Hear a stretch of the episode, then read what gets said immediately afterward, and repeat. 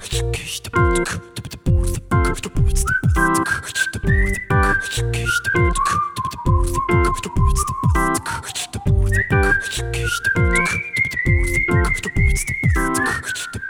liebe Freunde, hier sind wir wieder, euer Airball Podcast. Chris ist am Start Moin, moin. und wir haben heute ein Riesenthema, aber würden davor mit ein paar Sachen beginnen wollen, die äh, gerade in der NBA akut sind und gerade in Ägypten probiert werden, kann man ja sagen. Jo. Willst du anfangen? Äh, Ich überlasse dir das Wort. Das ist dein Metier. Also, was heißt mein Metier? Also, Du bist der Handballer. Ja, aber also wer es von euch noch nicht mitbekommen hat, es läuft ja gerade die Handball-WM und wir haben gerade zusammen die erste Halbzeit geguckt, Deutschland gegen Uruguay und da ich mich mit Handball auch nicht mehr so weit auseinandersetze, also eigentlich gar nicht, außerhalb, dass ich es selber spiele, sondern eigentlich nur mit der NBA beschäftige, ist es auch so ein bisschen an mir vorbeigegangen, aber eigentlich ist es logisch, dass ich für die WM eine Bubble angeschafft habe. Bubble kennen ja nun alle mit der NBA, aber ist ja mittlerweile auch ein ganz schön großes Thema. Und die letzte Bubble war ja oder muss anders gestaltet werden, als wenn jetzt nochmal eine kommen würde. Weil es um mehr Teams geht, oder was meinst du? Genau. Und diese Handball-WM hat genau 32 30 Teams in der Bubble. Ist das sinnvoll oder ist das nicht sinnvoll? Sind dort dann auch wirklich 32 Teams dabei? Oder sind das nur 30, weil ja die Tschechen und die USA abgesagt haben? Weißt du das? Da sind Nachruck- Sind Rücker- Nachrücker dabei. Also Genau. es sind wirklich 32, okay. Ähm, ja, sehr fragwürdig, muss ich ganz ehrlich sagen. Ich würde jetzt auch, ohne dass ich mich enger damit befasst habe, behaupten wollen, Ägypten ist jetzt auch nicht unbedingt das Land, wo man sowas in so einer Situation durchführen muss.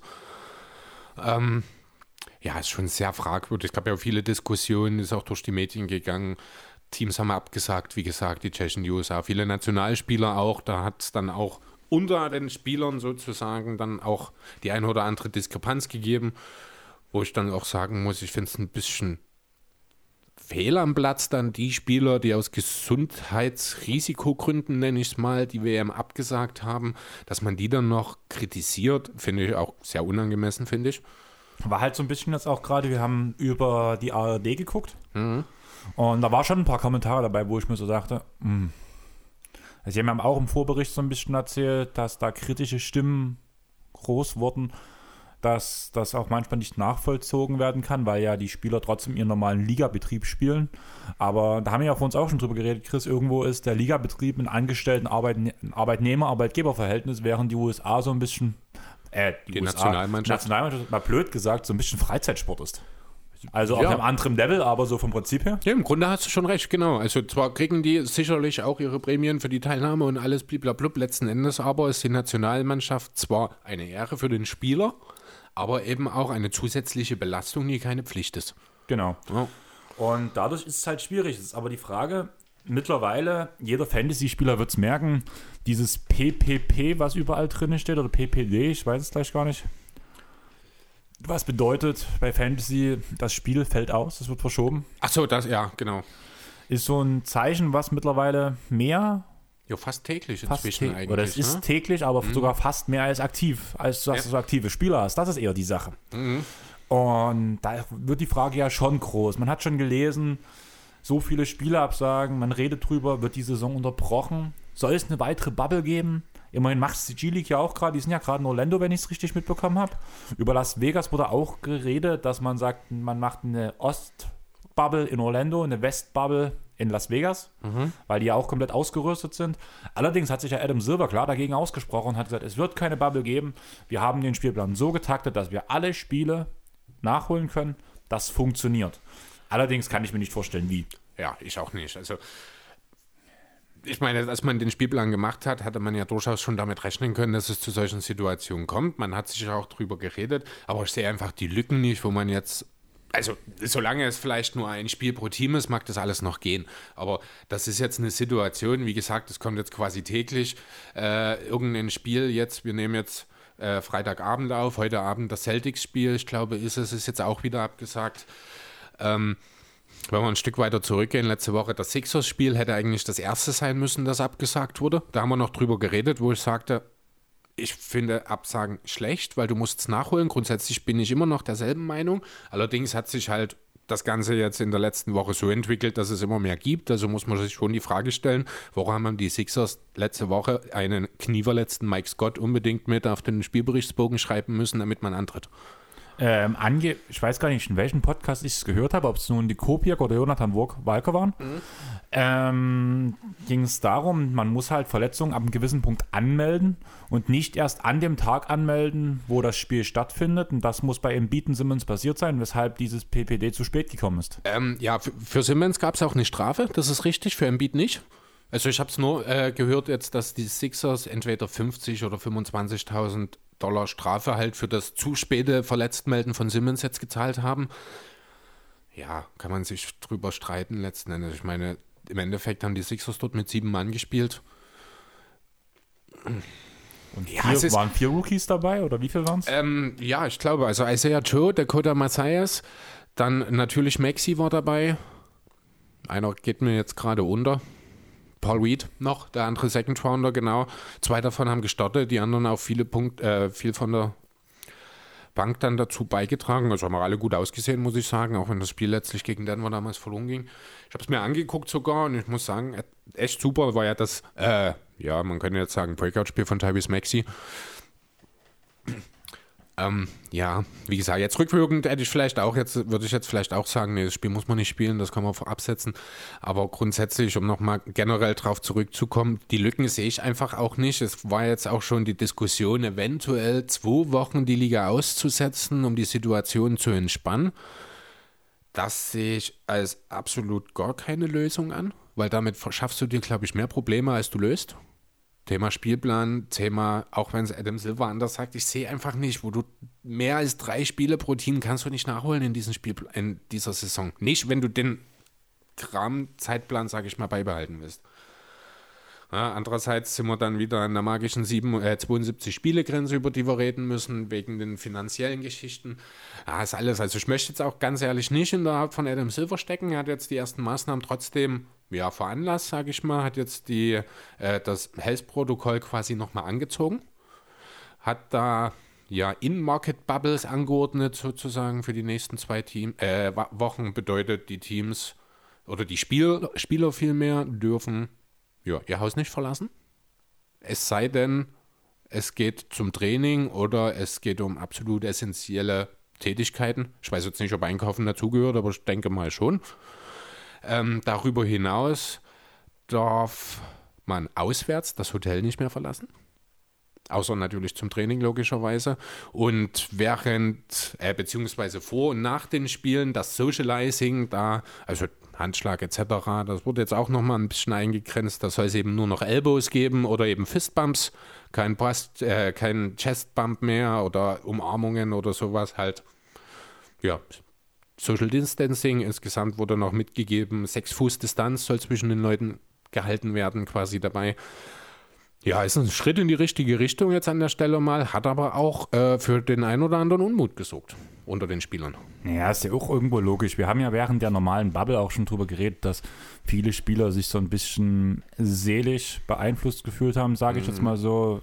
Paul George nun als Clippers-Fan von mir ein großes Beispiel. Ja. Auch wenn er jetzt seine Familie um sich rum hat, trotzdem fehlen ja irgendwo Freunde, beziehungsweise du hast während der Bubble so oft gesagt, Jalen Brown und Donovan Mitchell, gute Freunde. Man hat immer mal Freunde in einem anderen Team. Da freut man sich, die einmal, zweimal, viermal im Jahr zu sehen. Viel öfters ist es dann manchmal wirklich nicht, außer mhm. vor einem Monitor oder am Handy mal. Ja. Und deswegen verstehe ich schon, dass dann sich äh, vielleicht ein Mitchell und ein Brown halt mal umarmen wollen. Ja, natürlich. Ein bisschen Liebe geben. Ich, ich glaube, das ist nicht mal das Problem. Also das, das ist der Punkt, dieser Sex Feed und Elbow und Fistbumps, das ist eine Sache, mit der kann jeder Spieler leben. Das glaube ich nicht, dass das ein Thema ist. Das, die Ausgangssperre ist das größere Problem, glaube ich. Und da hat von allen NBA-Spielern ausgerechnet George Hill sich zu Wort gemeldet. Also ich glaube, ich habe noch nie ein Zitat von George Hill viral gehen sehen äh, korrigiere mich, wenn ich falsch liege, aber diese Woche hat er es geschafft und ich finde, er bringt hier auch durchaus einen sehr, sehr guten Punkt an. Äh, ja, also so sinngemäß sagt er, ich bin ein erwachsener Mann, ich werde tun, was ich tun will. Äh, wenn ich meine Familie sehen will, dann werde ich meine Familie sehen. Die können mir nicht sagen, ich soll 24-7 in einem Raum bleiben. Wenn es so ernst ist, dann sollte man vielleicht drüber nachdenken, dass wir nicht mehr spielen. Kein Scheiß. äh, no one's gonna be able to just cancel their whole life. Also niemand ist in der Lage, deswegen sein ganzes Leben zu ja, cancel, also zu streichen sozusagen. Ne? Das, also sinngemäß sagt er, ihr könnt mir nicht sagen, was ich machen soll. Vielleicht, wenn es wirklich so ernst ist, sollten wir den Spielbetrieb einstellen. Das ist im Grunde das, was Churchill damit ausdrückt, letzten Endes. Bei dem letzten Punkt gebe ich ihm vollkommen recht. Wenn es wirklich so ernst ist, sollte man wirklich über die, den Abbruch, egal wie hart es klingt, Ja. aber über den Abbruch der Saison nachdenken. Definitiv. Allerdings finde ich diese Begründung am Anfang ein bisschen fragwürdig mit Familie und sowas. Wenn ich werde meine Familie sehen, ich bin ein erwachsener Mann und so. Diese Aussagen, seine Familie kann er ja sehen. Und auf einem Auswärtstrip, Ist das so? Auf Also einem ich- Auswärtstrip wird er seine Familie auch nicht sehen. Ich, ich kenne jetzt die Familienverhältnisse nicht von Churchill, aber einfach mal angenommen, er ist in, geschieden beispielsweise, seine Frau oder Ex-Frau hat das so gerecht und dann bist du in einer Situation, wo du deine Familie nicht sehen kannst. Ja, Also wie gesagt, das ist jetzt nur ein Beispiel. Ich weiß nicht, ob das bei Churchill der Fall ist, aber es gibt mit Sicherheit einige NBA-Spieler, die in solchen Situationen sind. Trevor Ariza fällt mir da jetzt spontan sofort ein, der ja die Bubble deswegen oder auf die Bubble deswegen verzichtet hat, damit er eben diese Zeit mit seinem Kind, das von der Mutter aufgezogen wird, sehen kann. Ähm, deswegen, also ich möchte das nicht. Die Art und Weise, wie er es gesagt hat, hat natürlich schon eine gewisse Aggressivität, das ist richtig. Aber den Punkt kann ich absolut nachvollziehen, muss ich sagen. Ja, es also ist ja uneingeschränkt eigentlich sogar. Wir haben letzte Saison schon drüber geredet, ist es überhaupt sinnvoll, die Bubble wieder aufzunehmen. Ja. Jetzt, also wir haben uns da vor letzte Saison darüber aufgeregt, dass wir eine Bubble überhaupt machen. Mhm. Dass er im Endeffekt so gut lief, Hat ja keiner erwartet. hat keiner erwartet und es war perfekt eigentlich so. Jetzt haben wir keine Bubble und trotzdem hat niemand gesagt, also ich habe niemanden gehört, der gesagt hat, also eigentlich dürfen wir noch nie anfangen zu spielen. Eigentlich ist das dumm, dass wir anfangen. Wir dürfen die Saison nicht spielen. Hat eigentlich diesmal keiner gesagt. Eigentlich hätte man jetzt genauso auf die Barrikaden gehen müssen. Naja, man, ist- hatte ja ein Man Konzept. ist, ja, man ist unvorsichtiger aber auch geworden mit diesem Konzept. Äh, ich weiß nicht, ob unvorsichtiger das passende Wort ist. Es sind halt völlig unterschiedliche Umsetzungen jetzt von der Disney World Bubble zu 30 Teams in 28 Städten mit jeweils ihren eigenen Leben. Ne? Also ob das wirklich, also ja, schon ein Stück weit ist es auch unvorsichtig. Das zeigt einfach auch die hohe Anzahl der Leute, die jetzt vorsorglich für fünf Tage in das Protokoll aufgenommen werden. Aber generell ist es halt im, ich nenne es jetzt mal normalen Leben, das, was wir aktuell haben. Irgendwie ist es ja das normale Leben momentan für uns. Kannst du das einfach auch nicht so umsetzen, wie es in einer Bubble funktioniert. Ja, aber seien, sind wir doch mal ehrlich. Damals, wo das losging, so, wo es dann auch diese Bubble-Gespräche gab. Es hieß ja nicht von vornherein, wir begeben uns in eine Bubble, wir kommen in ein eingeschlossenes Konzept rein. Es hieß ja genauso am Anfang, wie würden wir diese Saison zu Ende spielen, wie können wir sie zu Ende spielen, wie können wir die Spiele nachholen, wie können wir die Playoffs spielen. Darum ging es. Es ging nicht von vornherein los, wir werden eine Bubble schaffen, in der niemand rein und raus darf. Das gab es am Anfang nicht. Das war ja dann sogar relativ kurzfristig, dass es danach sogar funktioniert hat, aufgrund, dass ja die Spielergewerkschaft auch so das Wirtsch mitreden musste. Hättest du dir damals vorstellen können, dass ein ähnliches Konzept wie jetzt gefahren werden soll, auch nur in Erwägung gezogen wäre in Amerika, obwohl die Infektionszahlen viel, viel, viel, viel, viel, viel, viel, viel, viel geringer waren als im jetzigen Stand. Du meinst, ob ich mir vorstellen könnte, dass wir letztes Jahr im März, wo die Saison unterbrochen wurde, ob ich mir dort hätte vorstellen können, einen Saisonverlauf, wie wir ihn jetzt bisher hatten? Habe ich das Genau, richtig verstanden? richtig. Nee, natürlich nicht. Aber das ist auch, der Vergleich finde ich, der hinkt, weil damals war das alles neu. Damals hat man äh, ja, richtig, ja, richtig überreagiert, um das so zu sagen. Jetzt ist man natürlich schon teilweise ja, 12 bis 14 Monate in dieser ganzen Pandemiesituation. Man hat sich ein Stück weit damit arrangiert. Man weiß zwar, dass es eigentlich schlimmer ist, aber es fühlt sich irgendwie auch nicht so an. Muss ich auch ganz ehrlich sagen. Abgesehen von den Maßnahmen, die es halt von der Politik vorgegeben hat, habe ich jetzt nicht den Eindruck, dass es momentan, also so von dem, von dem Leben, was man so mitkriegt, meine ich, dass es jetzt schlimmer ist als vor einem Jahr, obwohl es das ist, muss man auch ganz deutlich sagen. Ähm, ja, jetzt, man, man nimmt die Sache anders hin. Man muss halt auch sehen, auch, ja, du hast auch schon angesprochen, die, die Spieler, die Psyche der Spieler spielt da auch eine Rolle mit rein. Ob man jetzt, also du kannst halt, was ich für absolut unwahrscheinlich halte, ist eine komplette Bubble-Saison beispielsweise. Funktioniert jetzt nicht mehr, weil die Saison angefangen hat, aber ich kann mir das einfach nicht vorstellen. Ja, es funktioniert auch nicht, einfach weil die, äh, die Spieler ja so lange ihre Familien nicht sehen können. Richtig. Wenn, dann hab- müsstest du die mitnehmen wahrscheinlich und dann musst du dir wahrscheinlich irgendwo eine schöne Insel im Pazifik suchen. Ja, Raiders Island. Oder Weekend Silent. Ja, aber was ich gerade sagen wollte, was, an was mich vor allem diese Situation der NBA gerade sehr erinnert, ich weiß gar nicht, in welchem Podcast ich gehört habe. Ich glaube, es ging sogar nicht mal ums Basketball. Da ging es einmal die wissenschaftliche Akzeptanz einer Pandemie, Corona-mäßig, mhm. und die soziale Akzeptanz einer Pandemie, Corona und so weiter. Damals war das Beispiel an der spanischen Grippe gekommen. Die spanische Grippe ist auf drei Wellen gekommen. Die erste Welle, die Leute waren vorsichtig. Die zweite Welle also keiner wusste so richtig bei der ersten Welle, was er machen soll, deswegen waren sie übervorsichtig. Mhm. Bei der zweiten haben alle richtig so gehandelt einigermaßen, was ja momentan nicht mal hier der Fall ist. Ja. Und wo dann die dritte Welle kam, dann hat die soziale Akzeptanz ist dann gebrochen. Die haben dann gesagt, scheiß drauf. Und, jo, und dann nehmen wir halt die Opfer in Kauf. Und wenn ich jetzt sehe, was bei der zweiten Welle in der NBA, mhm. allerdings auch in Ägypten bei der, bei der Handball-WM, als auch hier gerade Phase ist, also in Deutschland gesehen, macht mir diese dritte Welle echt Angst. Ja, ich habe das Gefühl, wir steuern auf das, also momentan mitten in der zweiten Welle schon auf den Gemütszustand zu, den du gerade in der dritten Welle beschrieben hast. Genau. Und sonst wäre nicht ein Zwicker. Ich weiß nicht, hast du es mit Frankreich, mit der, Triade, äh, mit der Triage mitbekommen? Äh, ich habe das mitbekommen, ich glaube im November oder Dezember war das schon in Zwickau. Da wurde drüber geredet. Nee, da war es schon. Die haben es gemacht? Ja. Okay, ich habe bloß mitbekommen, dass darüber geredet wurde. Hm. Nee, also das war wirklich eine Zeit lang. Ich habe es dann, ich weiß nicht genau wie lange, aber da war schon wirklich äh, Triage, Triage, ich weiß nicht genau, wie es ausgesprochen wird, halt diese Einteilung nach, äh, ja, Akutness, wie nennt man das?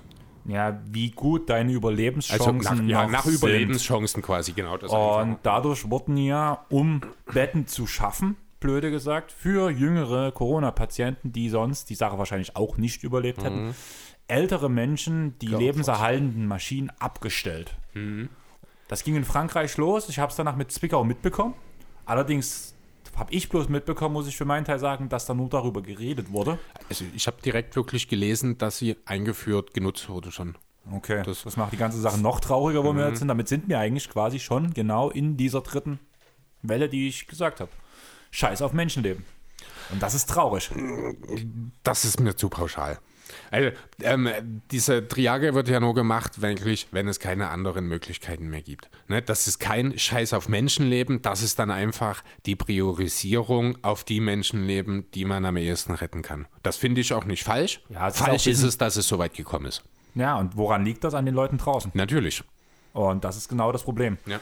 Und Deswegen habe ich echt ein bisschen Angst davor. Ich würde auch sagen, so langsam, das Thema reicht doch zum Reinkommen, war ein bisschen schwer jetzt, aber man sollte zumindest drüber reden, weil ich fand es halt gerade mit der Handball-WM als Eröffnung, die wir geguckt haben, schon eigentlich mal kurz zumindest erwähnenswert, weil es ja schon irgendwo ein permanentes Thema momentan der NBA ist. Wie lange geht die ganze Sache noch, Chris? Wie lange geht die ganze Sache noch? Was wird der nächste Schritt von Adam Silver sein?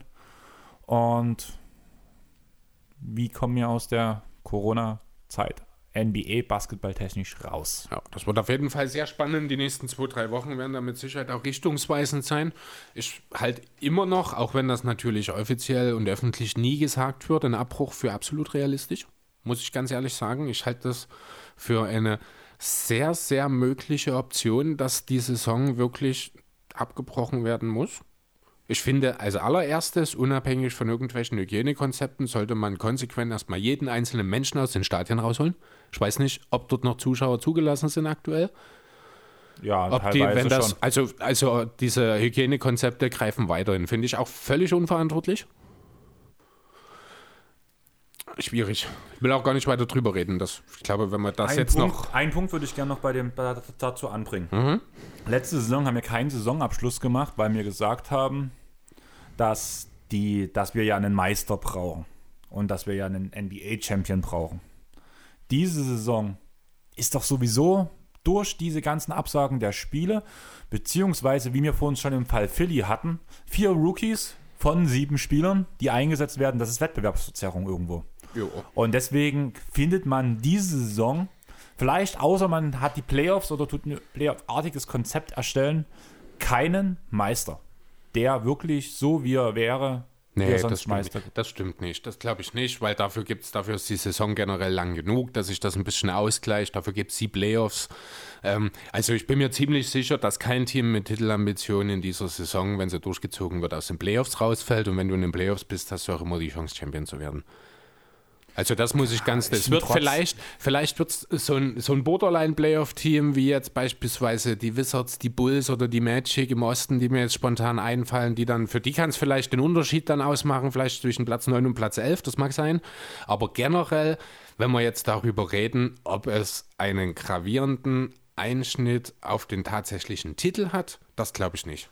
Ja, da möchte ich aber mal auf die letzte Saison wieder zurückgehen. Für mich ist zum Beispiel Denver immer ein Team, es ist sehr abhängig davon, gegen was für ein Team sie spielen, ob sie eine Chance haben, in die nächste Runde zu kommen. Deswegen braucht Das Denver ja im jedes Normalfall. Team den, so. Ja, aber ich finde, Denver ist ein spezieller Fall. Nicht Portland gerade würde ich da so sehen. Denver hat gerade letztes Jahr gezeigt, dass es eben nicht wirklich auf den Gegner ankommt. Man hat mit Utah und den Clippers zwei grundunterschiedliche Teams um, äh, geschlagen. Ähm, das, also natürlich ist es immer ein Stück weit Matchup abhängig, aber Ich denke halt, ein bisschen krasser war es halt schon. Ich sehe es dieses Jahr halt noch schlimmer werden dadurch. ja gut, das ist aber das ist ja die Jeremy Grant-Thematik in Denver. Das muss man auch mal so sagen. Ja, nee, nicht auf Denver Oder- aus, so, okay. Allgemein jetzt gesehen. Zum Beispiel deine Sixers haben jetzt auch ein paar Siege abgeben müssen aufgrund von dieser. Ja, aber du, also das muss ich ganz ehrlich, das sehe ich nicht so verbissen. Ob du nun als Zweiter oder als Fünfter in die Playoffs kommst, am Ende ist es scheißegal. Am Ende musst du jeden schlagen, wenn du Champion werden willst. Und dann ist es natürlich schön, wenn du den Heimvorteil hast, aber wenn es nicht so ist, ist es eben so. Dann ist das ja vielleicht ein Stück Wettbewerbsverzerrung. Das ist aber etwas, was jedes Team betrifft, wenn auch vielleicht nicht im selben Maße. Das kannst du einfach nicht regeln in so einer Situation. Und deswegen äh, finde ich, ist das kein, also vor allem nichts, wo ich sage, deswegen, also das sollte der Grund sein, warum kein Meister ausgespielt wird oder sowas. Also das äh, sehe ich einfach ein bisschen anders. Okay, das ist für mich halt wirklich schon so ein bisschen, wo ich dann halt sage, dass wir eine andere Situation haben, warum die letzte Saison nicht abgebrochen werden sollte. Auch einfach, weil die letzte Saison schon so weit fortgeschritten war, wäre der nächste Punkt zu jetzt. Deswegen sehe ich jetzt eher einen Abbruch kommen als letzte Saison alleine. Das mag sein, ja. Aber ja, Andererseits, ich glaube, prozentual sind wir fast schon auf demselben Weg. Wobei, nee, noch nicht ganz. Nee, das passt nein, nicht. so überhaupt nicht. Aber ja, es sind noch ein paar, noch ein paar andere Sachen passiert in der Liga. Ehrlich? Ja, Gab es einen Trade? gab es einen Trade? Ich weiß es nicht. Also ich habe gehört, dass Denver mittlerweile aus den Playoffs rausfällt. Hast du den Facebook-Eintrag gelesen? Ja. Ich war kurz davor, ich, ich war kurz davor zu antworten, passt doch. Kein Prophet würde sowas sagen. Das war irgendein Kommentar unter irgendeinem Bild. Nee, das war, also ich habe das hier in der Coast-to-Coast-Gruppe, hat das irgendjemand heute Nachmittag, kurz bevor ich los bin zu dir, habe ich das gelesen. Ja, der hat wohl das Nuggets gegen Warriors-Spiel, ich glaube, im Real Life geschaut oder so. Und da muss wohl der Kommentator von der Sohn, muss am Ende gesagt haben, man muss kein Prophet sein, um zu wissen, dass die Warriors am Ende vor den Nuggets sind. Ja, stimmt, genau. Das war da. Also, deutsche Sport, wir haben es vorhin auch beim Thema Handball, also bei der Handball-WM habe ich es auch schon gesagt, deutsche Sportkommentatoren, finde ich, haben auch schon ganz schön an Qualität verloren in den letzten Jahren. Also unabhängig von der Sportart, das ist, da kann man fast überall hinschauen. Das ist nur noch oberflächliches, ja, Massenabfertigung, mehr ist das nicht mehr. Wobei ich sagen muss, finde, da ist The Zone schon nochmal einen weiten Schritt zumindest über den Ja, öffentlich-rechtlichen Das ist richtig, Sendern. weil sie halt auch für ihre unterschiedliche Sportarten unterschiedliche Moderatoren haben und nicht den Dallmann in 17 verschiedenen Sportarten hernehmen müssen. Das ist ja logisch, dass er nicht tief im Thema drin sein kann. War das der, der vor uns mit Dominik Klein geredet hat? Ja, der der heißt anders, ich weiß, mir fällt der Name gerade nicht ein, aber nee, Dallmann ist es definitiv nicht. Dallmann ist ein Fußballkommentator, Okay. oder? Ach, was weiß ich. Ich kenn hab's mich da nicht so aus. mit, Na- ich hab's nicht so mit Namen. Aber NBA? NBA. Jo, So ein kleines Moppelchen hat das Team gewechselt, habe ich gehört. ja. Hat endlich seinen Willen bekommen, der kleine Dicke. Was sagst du dazu? Was soll ich dazu sagen? Endlich ist diese Scheiße vorbei. Das war echt anstrengend, oder? Also anstrengender für dich als für mich. Ja, wahrscheinlich, definitiv. Ich weiß nicht, wollen wir vielleicht erstmal ganz kurz zusammenfassen, was passiert ist? Ich gebe dir das Wort, ich musste vor uns anfangen. Jo, vier Teams. Eins, zwei, drei, vier, fünf, sechs oder sieben Spieler, zehn Picks. So ungefähr ist das Volumen des Trades. Im Endeffekt sieht das Ganze so aus. Die Houston Rockets bekommen Victor Oladipo, dann der Exem, Rodions Kuruc, ähm, First Rounder von Brooklyn im Jahr 22, 24 und 26. den First Rounder der Bucks, den sie aus Cleveland bekommen, aus 22 und das Recht mit den Nets, die Picks zu, sw Swappen. zu swappen in 21, 23, 25 und 27. Die, Rock, äh, die Rockets sage ich schon, die Nets bekommen dafür James Harden und die Cavaliers haben es geschafft, Jared Allen abzustauben, gemeinsam mit Torian Prince, während die Pacers am Ende mit Caris LeVeur und ich glaube einem Second Rounder der Rockets dastehen. Ja, ich glaube von den Rockets war er, genau. Das ist der grobe Zusammenfassung. Also James Harden ist bei den Nets. Das ist die große Überschrift letzten Endes. Äh, ich würde jetzt direkt erstmal dir die Frage stellen, vier involvierte Teams, vielleicht ein bisschen über den Tellerrand hinausgeschaut. Wie viele Gewinner siehst du denn hier? Ja, schwierig. Also du hast ja im Vorgespräch zu mir schon gesagt, wie du es überhaupt meinst.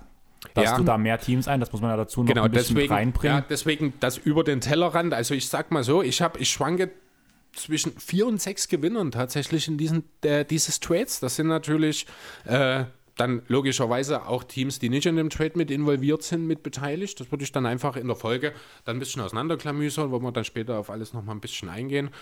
Ähm, muss aber ganz ehrlich sagen, so generell, so richtig fällt es mir schwer, einen Verlierer zu finden. Naja, Brooklyn hat halt das bekommen, was sie wollten. Ja. Den besten Spieler des Deals. Genau, aber Teuer. ich habe dir es ja schon im Vorhinein gesagt. Du hast ihn sogar, also ich habe gedacht, ich stehe relativ drastisch bei dem Punkt da, indem ich sage, dieser Deal ist so schlimm wie der Garnett Pierce Deal damals Ich finde ihn schlimmer. zu Boston. Ich finde, Und das war ja schon, Ja. ja, und meine Ansicht ist ja schon eigentlich der Franchise Niedergang schlechthin. Und du sagst, es ist schlimmer. Ja, das sage ich tatsächlich. Ähm, ja, gut, wo wollen wir anfangen? Gehen wir die Teams durch? Mit welchem Team wollen wir beginnen? Ich würde sagen, ganz klassisch bei den Cavaliers. Machen wir bei den Cavaliers. Da Die sind wir- stehen sonst gut. schon nie auf Platz 1, lasse ich jetzt bei uns auf Platz 1 stehen. Ja, lieben gern, denn für mich sind das die größten Gewinner dieses Deals. Hast du mir schon gesagt? Ja, genau. Müssen wir auch, finde ich, gar nicht allzu viel drüber diskutieren. Man Geht, ja, hat, geht Jared Allen jetzt auf den Small Forward und Torian Prince auf den Shooting Guard? ja, wie hat, äh, wie hat Larry Nance so schön getwittert? Sexland is now surrounded by trees. Also du kannst jetzt mit Sexton, äh, ja, Sexton und Garland und dann stellst du daneben noch Andre Drummond, Kevin Love und ja, wahlweise Larry Nance oder eben Jared Allen. Spannende Hast du, Aufstellung. Hast du von den Cavs das Video gesehen? Die haben ähm, die ähm, aus Space Jam nachbearbeitet. Die Monsters, das sind ja auch die zwei kleineren, Ja. die halt Garland und Sexton? Sexton bekommen haben als Kopf und danach wirklich diese drei Riesen-Monsters mit Allen, Drummond und Love. Okay, klasse. Nee, habe ich nicht gesehen. Es hat geklingelt, wir machen kurz Pause. Jo.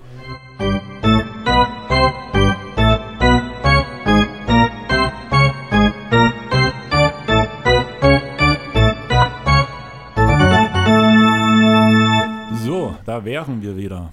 Der Herr Ostertag hat sein Paket abgeholt. Ein wunderschöner Name, oder? Ja, Chris? Quack, Quack Ostertag.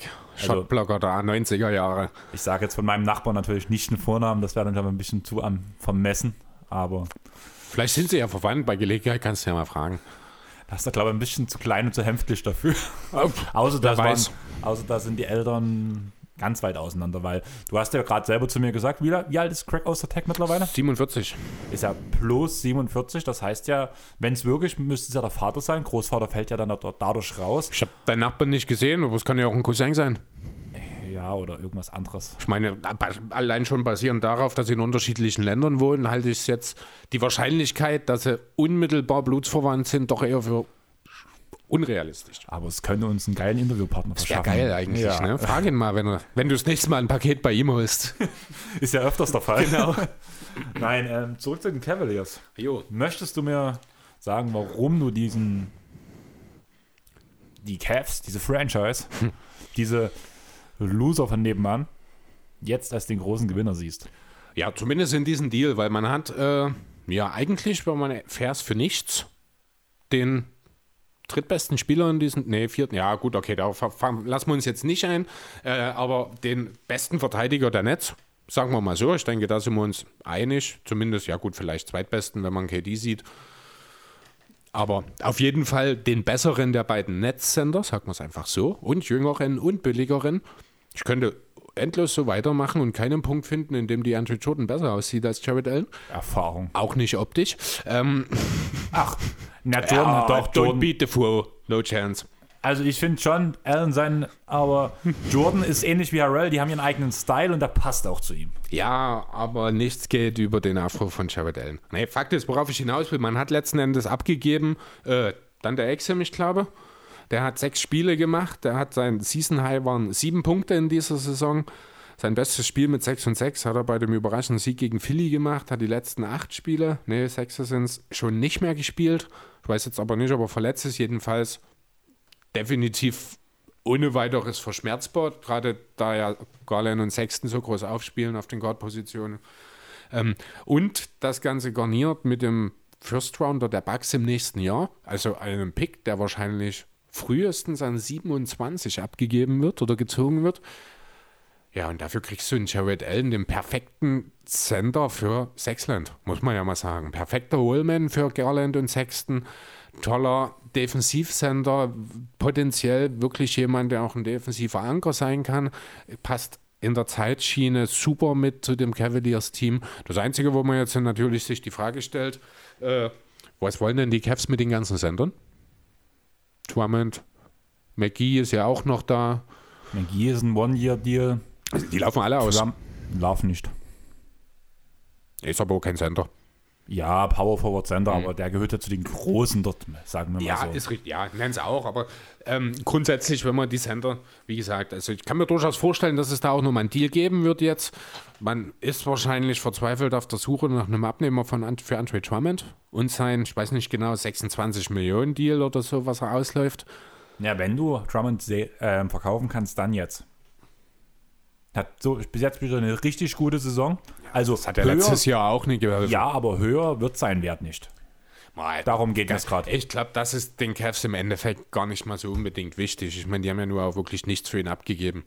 Ja, die Frage ist halt jetzt, wird man ihn irgendwie los, um Ellen sofort die Minuten frei zu schaufeln oder setzt man halt jetzt nochmal eine seltsame Saison, bringt die seltsam zu Ende mit ein paar Sendern zu viel. Andererseits McGee als Backup-Sender könnte auch dem einen oder anderen Team, denke ich, gerecht werden. Äh,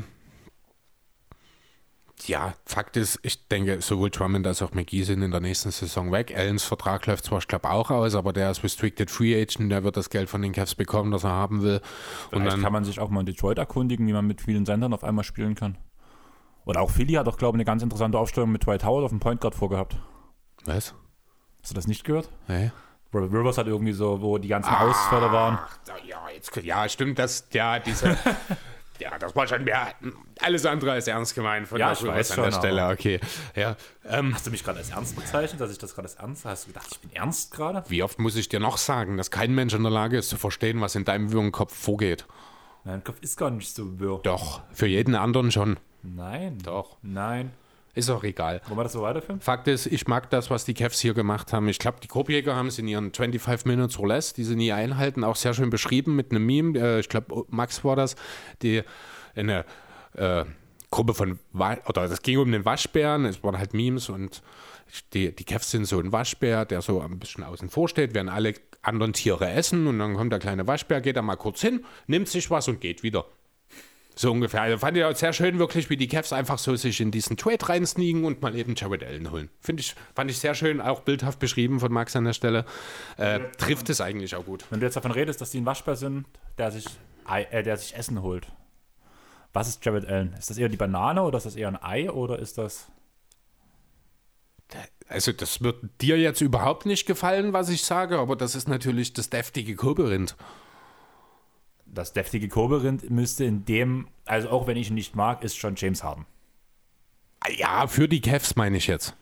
Ja, aber der Waschbär holt sich ja irgendwas, was für die anderen halt nicht das. Also, Nee, der Waschbär geht einfach hin und holt sich was, was er will. Ja. Unabhängig davon, ob das die anderen wollen oder nicht. ja, Darum geht es ja hätten sie gerade. James Harden geholt.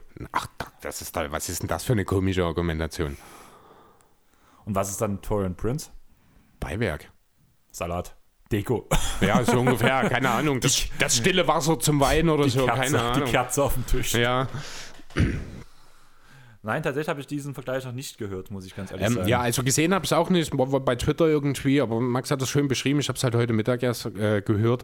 Deswegen fand ich wirklich sehr schön. Und wie gesagt, also Cleveland hat hier richtig gut abgeliefert. Ich habe äh, Lars die Woche gefragt und das ist eine Frage, die würde ich jetzt dir auch einfach nochmal stellen. Wenn denn Jared Allen so verhältnismäßig günstig zu bekommen ist, warum wirft denn Michael Jordan nicht seinen Hut in den Ring? Wenn es irgendwas ist, gibt, was die Hornets brauchen, dann ist es ein Center, oder? Ja, aber man hat doch Tyler Seller, Tyler Seller. Und wer spielt dort noch auf dem Sonder? Bismack Biombo. Oh ja, Air, Air Kongo. Ja, merkst du selbst, oder? Air Kongo ist übrigens Kanadier.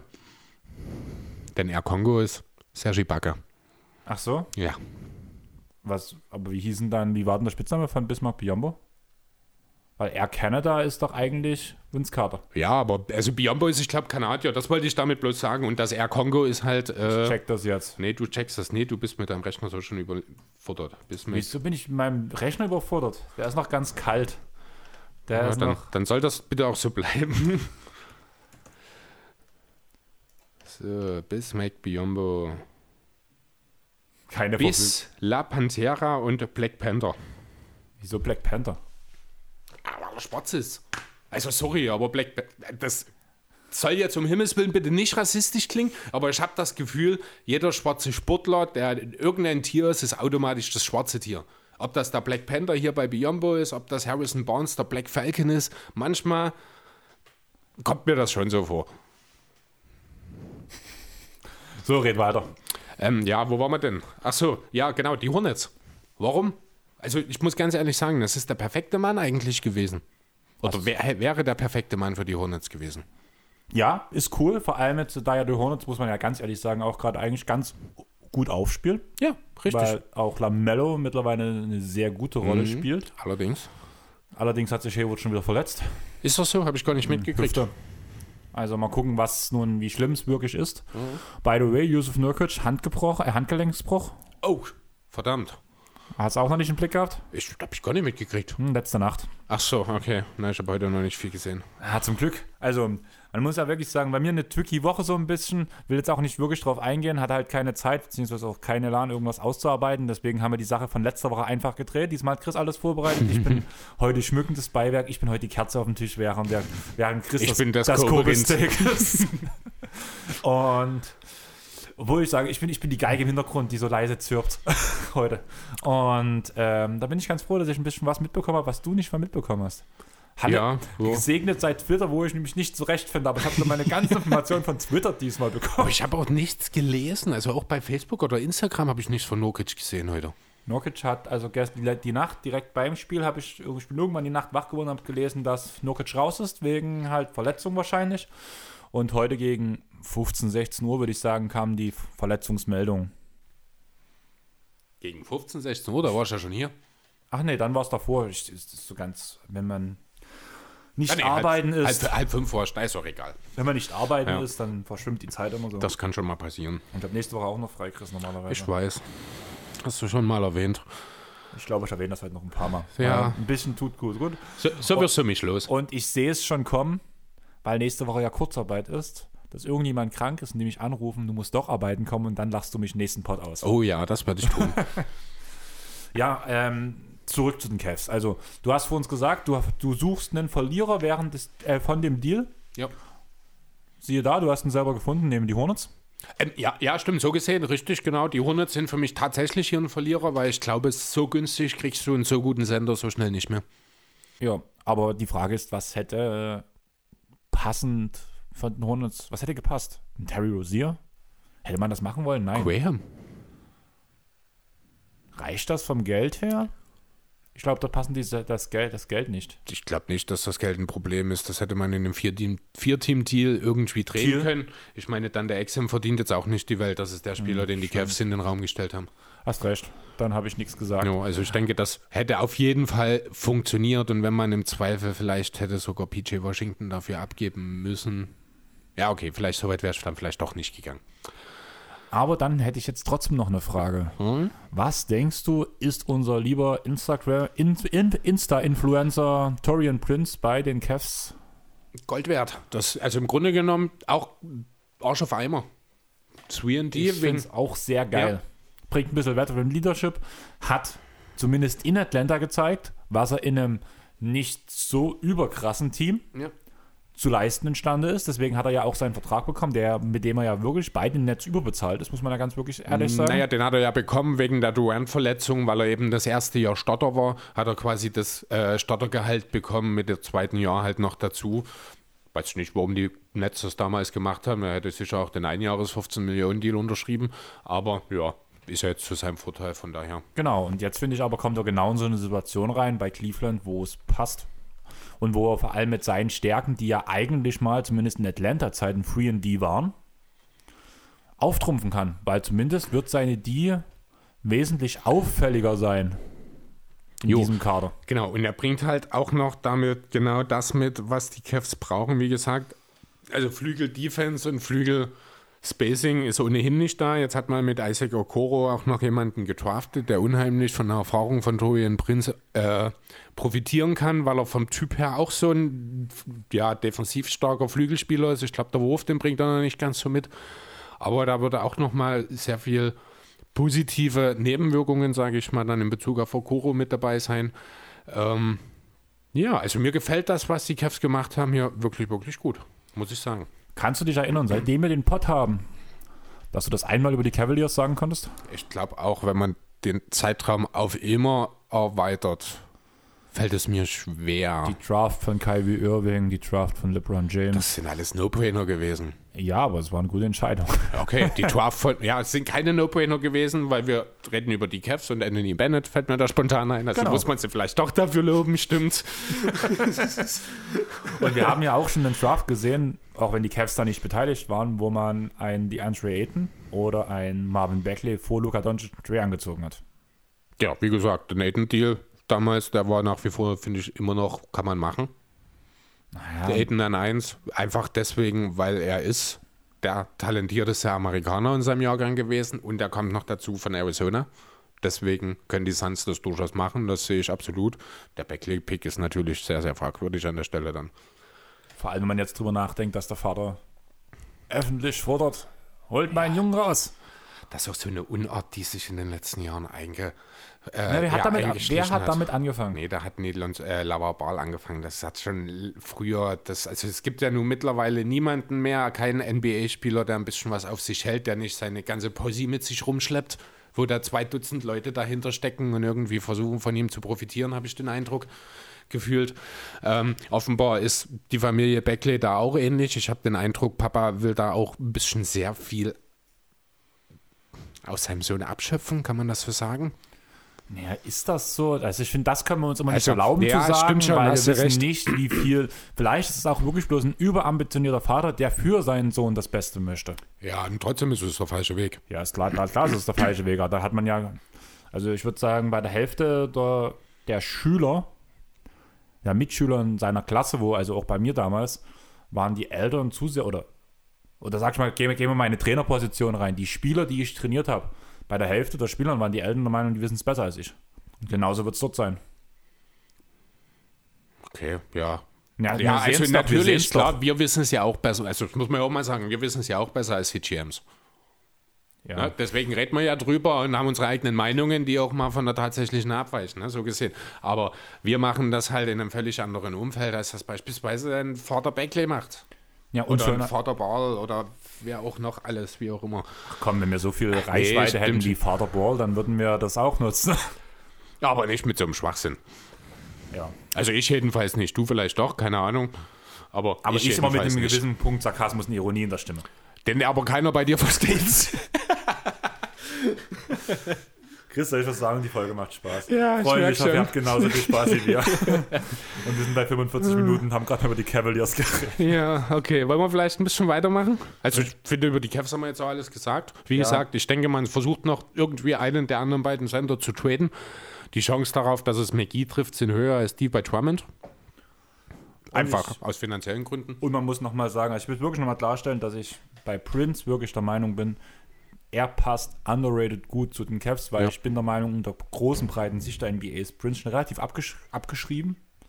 Einfach wieder dieses Problem Vertrag zur Leistung und danach halt hat er wirklich nicht so besonders bei den Cavs gespielt, äh, Ja. bei ähm, Nets. Netz. gespielt. Weil er halt nur noch die Backup-Rolle hat jetzt. Genau, und da auch nicht so richtig ein Tritt kam. Auch das Jahr davor hat er nicht so besonders gespielt, wo er auch einen Starterposten hatte, war er auch nicht so besonders. Und aber ich glaube irgendwie so in diese Cavs-Rolle rein, in der Situation, wo das Team steht, passt Prince sehr gut. Jo, und wenn alles, ganz ehrlich, wenn alles sich wirklich gut auflöst und man diesen Center-Cluster-Fuck aufgelöst bekommt, kann ich mir durchaus vorstellen, dass die Cavs auf einmal auch um die Playoffs mitspielen jetzt. Das habe ich schon vor der Saison gesagt. Das hast du tatsächlich, das stimmt. Das habe ich so gar nicht gesehen vor der Saison. Aber ich finde halt, also diesen Ellen-Move und halt auch ähm, In Kombination mit Prince. Torian Prince, genau, ist halt äh, so, Massives Upgrade. ja, ich Dann kann jetzt mir Frage durchaus vorstellen. Wer ist besser? Die Wizards oder die Cavs? Äh, jetzt aktuell die Cavs. Wir, ich meine, gut, andererseits, Westbrook scheint jetzt erstmal einen Monat auszufallen, also reden wir eine Woche wahrscheinlich schon wieder von den Wizards. Also Chris, ich finde es schön, dass du mittlerweile Meinung auch übernimmst. Also ich habe vor der Saison, also, auch wenn wieder mal dumme Umstände dazu kamen. Ich habe ja, wo wir unsere Power Ranking gemacht haben, hatte ich ja viele, hatten wir ja doch ein paar Unterschiede, so wen Ja. wir weiter höher sind. Bis jetzt hat sich die komplette Saison so entwickelt, dass meine Prognosen eher passen würden als deine damals, aber alle nur weil sich irgendwas signifikant verändert hat. ja, dafür sind halt unsere Award-Picks vom vor, vor der Saison jetzt schon eigentlich in der Hälfte völlig hinfällig. Also ich glaube, unser Rookie of the Year Race wird spannend. Die Frage wäre, wer ist näher dran von Ja. unseren zwei Top-Picks? Also momentan du. Ja, Aber das liegt auch nur daran, dass Obi Toppin erst eineinhalb Spiele gespielt hat. ja, Also das erste und eine Minute jetzt letzte Nacht oder vorletzte Nacht. ja, den ich dir schön vom Ja, Weber den du jetzt so schön in deinem Fantasy-Team hast, nachdem ich ihn dann irgendwann mal kicken musste, ja. Ja. Und du mir das noch erzählt hast, dass du ihn kickst, sonst wäre ich glaube nicht aufmerksam geworden. Dafür gewinne ich das Matchup diese Woche gegen dich. Das Also das hoffe ich sehr, zumindest. glaube ich sogar. Ja. Also ich würde es ich würd mir für dich wünschen. Ich, ich auch. Das hatte schon bei 1 Sieg dann dieses weil Jahr. das ist mein schlechtestes Fantasy-Jahr, also ich komme dieses Jahr damit zurecht. Da fällt mir gerade ein, ich muss noch mein Fantasy, NFL-Fantasy-Bild machen. Das habe ich. Ich weiß jetzt, wo ich das. Das hat man ja letzte Woche drüber geredet. Ich konnte mir dieses Matchup nicht anzeigen lassen. Äh, mir wurde gesagt, auf dem Browser geht's. Also ich werde das dann, erinnere mich nach der Aufnahme nochmal dran, dass ich da mal reinschaue. Ich hoffe, ich denke dran. Ich weiß. Könnte meistens schwierig werden mit dem Denken. Ja, kenne ich. Wollen wir zum nächsten Team rutschen? Wollen wir? Jo. Ähm, Welches willst du? Da ich bei einem Team ja so ein ganz großes Hype-Gefühl bei dir verspüre, würde ich sagen, wir gehen zu dem Team, was vom besten Spieler verlassen wurde. Ist das richtig rum? Ja, der beste Spieler hat es verlassen. Wurde Also verlassen. reden wir doch weiter über die Cavs, weil du jetzt zweifellos von Dante Exim redest. Wo ist dann der Exemplar nochmal hingegangen? Kannst du mir das nochmal kurz, kurz sagen? Nach Houston. Na dann, ab. Die Houston Rockets. ähm, ja, also ähm, Peinliche Stille. die Houston Rockets. Was machen wir aus den Rockets jetzt in dieser Situation? Fakt ist, es musste etwas geschehen. Ich finde, man hat unheimlich viel rausgeholt. Allerdings scheint das aktuell in jeder in jedem Star Trade der Fall zu sein. Deswegen muss man das vielleicht ein bisschen ins Verhältnis setzen und dann sieht es auch nicht mehr ganz so absurd viel aus, wenn man an den Holiday Deal denkt, wenn man an den George Deal denkt. Ähm, also gerade wenn man an den Holiday Deal denkt, was dort über die Ladentheke ging, was ja früher mal als Trade-Paket für einen Superstar durchging, der True Holiday einfach nicht ist. Und man jetzt überlegt, was man für Harden hinlegt, Siehst du, hätte es eigentlich noch mehr sein müssen. siehst du Holiday als Star oder als einen üb klar überdurchschnittlichen Rollenspieler? Da sind wir an dem Punkt, die Diskussion hatten wir schon mal. Wirklich? Äh, also nicht so in diesen konkreten, aber die Thematik Star. Ne, wir haben jetzt grundsätzlich mal irgendwann gesagt, du brauchst zwei Stars, um eine Meisterschaft zu erreichen. Mindestens. Die Nets versuchen es jetzt mit rein. Äh, die zwei Stars hatten die Bucks schon. Holiday wäre jetzt der dritte in der Reihe. Aber ich, nein, er ist kein Star. Er ist selbst auch nur einmal All-Star gewesen. Das ist zehn Jahre her, damals in der Saison, als er ja im Grunde die Michael Carter Williams Rookie of the Year-Rolle übernommen hat. Ich weiß wieder, über welchen Spieler wir mit, mit Star und überdurchschnittlicher Rollenspieler geredet haben. Über wen ging es da? Gordon Hayward. Eine Oster-Nominierung. War auch so ein Thema, ja, genau. Ähm, ja, dasselbe ist bei Holiday auch. Ich muss ganz ehrlich sagen, offensiv bringt mir Hayward sogar mehr als Holiday. Dafür ist aber Holiday einfach mal um sieben Stufen besser in der Defense. Von acht möglichen. Genau. Ne, deswegen, äh, Okay, dann hätte ich einen anderen Vergleich für dich. Mhm. Haben wir mit James Harden einen Superstar ja. oder einen G-League-Spieler? Oh, die Wahrheit liegt wahrscheinlich irgendwo dazwischen. Menschlich gesehen. Kindergarten? Nach dem, was wir jetzt gerade mitbekommen haben. Kindergarten. Also das ist, tut mir leid, aber G-League sind Profis. Ja, nee, also nochmal jetzt also die Rockets, ne? Man musste jetzt, wie gesagt, etwas machen. Man hat was gemacht. Man hat viel bekommen dafür, finde ich. Auch wenn man es, wenn ich andersrum sagen muss, für den dominantesten Offensivspieler des jetzt letzten Jahrzehnts, gerade in Bezug auf das, was eben beispielsweise für ein Holiday gegeben wurde, kann man schon drüber nachdenken, ob man vielleicht hätte ein bisschen mehr geben können. Ja, ich meine auch, die, die Bucks haben zwei Rollenspieler abgegeben und was war das? Zwei Picks und drei Swaps oder umgedreht? Nee, umgedreht, ich glaube, ne? Waren es so viele Swaps? Da bin ich Also es waren mindestens auch vier Picks und zwei Swaps dabei, ich glaube. Ähm, deswegen ist das schon. Ja, also wie gesagt, man kann sich nicht darüber beschweren. Letzten Endes hat man den Bucks-Pick bekommen von den Cavs, man hat drei Picks bekommen, nee, vier Picks bekommen von dem. Vier Picks? Vier Picks oder drei? Jetzt weiß ich selber nicht von den Nets. Ich muss noch mal kurz reinschauen. Äh, nee, drei First Rounder, also vier insgesamt, genau. Dazu noch vier Swaps, die aber wahrscheinlich von denen nur zwei relevant werden, das muss man auch sagen, wenn überhaupt. Das sind die in 25 und 27. Äh, bis dahin glaube ich nicht, dass die Rockets besser sein werden als die Nets. Wahrscheinlich auch, oder vielleicht auch 25 noch nicht. Das ist natürlich dann noch ein bisschen Zukunftsmusik. Ähm, ja, Fakt ist, es musste was gemacht werden, gerade nachdem halt Harden Mitte der Woche nochmal sehr deutlich gesagt hat, das hier kann man nicht reparieren, hier muss was passieren. Ähm, ja, jetzt hat man Victor Oladipo dafür bekommen. Ich war überrascht, um ehrlich zu sein, als ich das gelesen habe. Habe auch ein bisschen gebraucht, um den ganzen Trade erstmal nachvollziehen zu können, als ich dann, ich ja, bin hatte ja Frühschicht und bin dann früh aufgewacht, habe das gesehen und musste dann aber auf Arbeit und konnte dann auf Arbeit erstmal schauen, wer ist denn überhaupt wohin gegangen. War gar nicht so einfach nachzuvollziehen in dem Moment. Ähm, jo. Bei Jetzt mir war ist- es ja so, ähm, Friedel, den wir auch schon einen Podcast hatten, wir haben zusammen den ganzen Tag von 16 bis 1 NBA 2K gezockt. Und Friedel war gerade dran, weil wir mal abwechselnd gespielt haben. Und ich so, James Harden dieses durch. Und der so, erstmal einen Dreier abgedrückt, gegreent mit Lamello Ball und drückt in dieselben Moment Pause und guckt mich an. Was? Was guckst du jetzt? Ich guck nicht. Ich schreibe so. nur kurz. Höre zu. Ja, du hörst mir zu. Ich habe das Lachen galt dir, ja? Ach so. Wie dein, wie dein, Nee, dein, dein Chat-Bekanntschaften? nee. Ich kann dir nämlich auch zuhören, wenn du nicht denkst, dass ich das tue. Aber schön, dass ich dich, indem ich einfach nur weggucke, so aus dem Konzept bringen kann. Ja, weil ich deine wunderschönen Augen nicht mehr sehen Mhm. kann. Wo warst du denn? Ich habe dir nicht zugehört. Weißt du, ich mache dir einmal Komplimente. Einmal. Jo, ähm, Oladipo zu Wall und zu Cousins. Ich hätte LeVert lieber in Houston gesehen, muss ich ganz ehrlich sagen. ja, aus verschiedenen Gründen tatsächlich. Guter Sixth Man. Wird sich Depot damit nicht zufrieden geben. Und mit Wall hast du den perfekten Spieler mit dem Ball in der Hand. Weder LeVert noch Oladipo werden in Houston von der Bank kommen. Wo kommt denn das jetzt aber her? besser finden, dass er als Sixth Man arbeitet. Ähnlich wie Oladipo? Nee, du meinst LeVert. LeVert, so, wenn LeVert ja. bei Houston spielen würde, würde ich ihn eher mit einer Bankrolle sehen, als Sixth Man, wo er die, wo er die zweite Unit anführt. LeVert ist, wäre sofort in dem Moment, wo der Trade nach Houston für ihn durchgeht, mindestens der zweitbeste Spieler im Kader. Den bringst du doch nicht von der Bank. Ja, aber ich finde, LeVert braucht einen Ball in der Hand, genauso wie Wall. Ja, dann stackerst du die, aber du nimmst nicht einen von beiden den Starterposten weg. Dafür sind beide zu gut.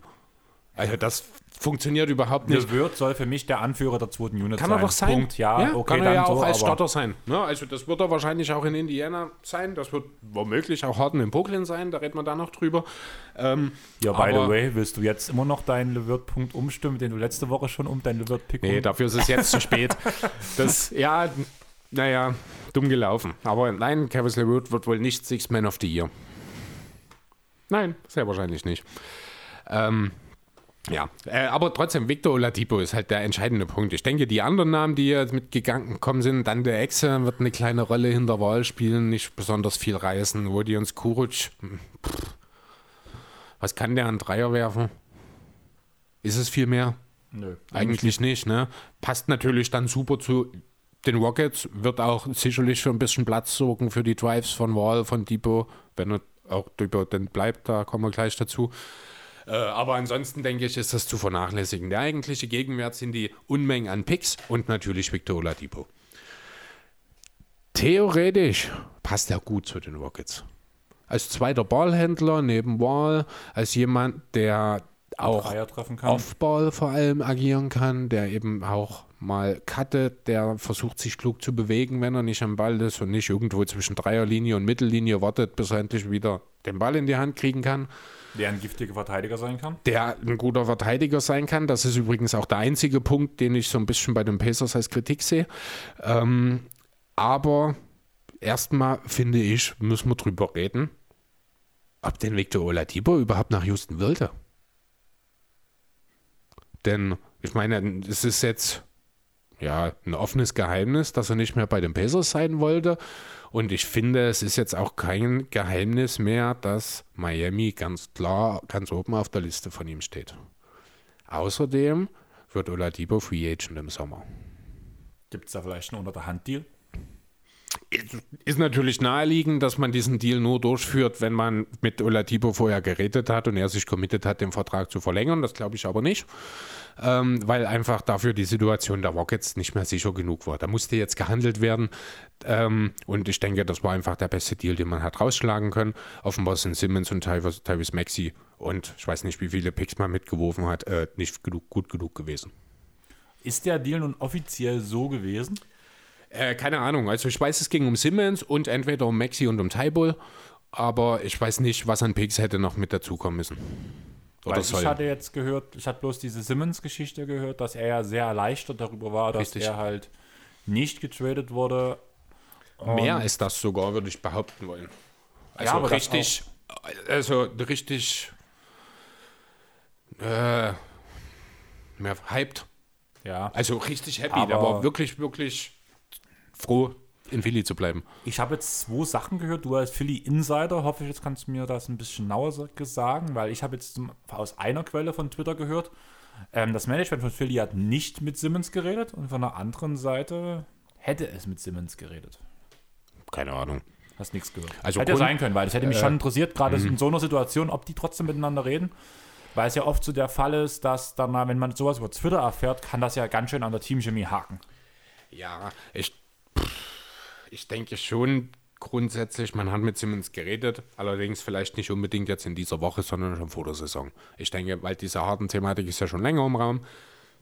Ähm, deswegen denke ich, dass man da grundsätzlich am Anfang der Saison mit Simmons geredet hat, dass diese Möglichkeit besteht, dass das jetzt nicht unbedingt das primäre Ziel ist, aber dass es dazu kommen kann.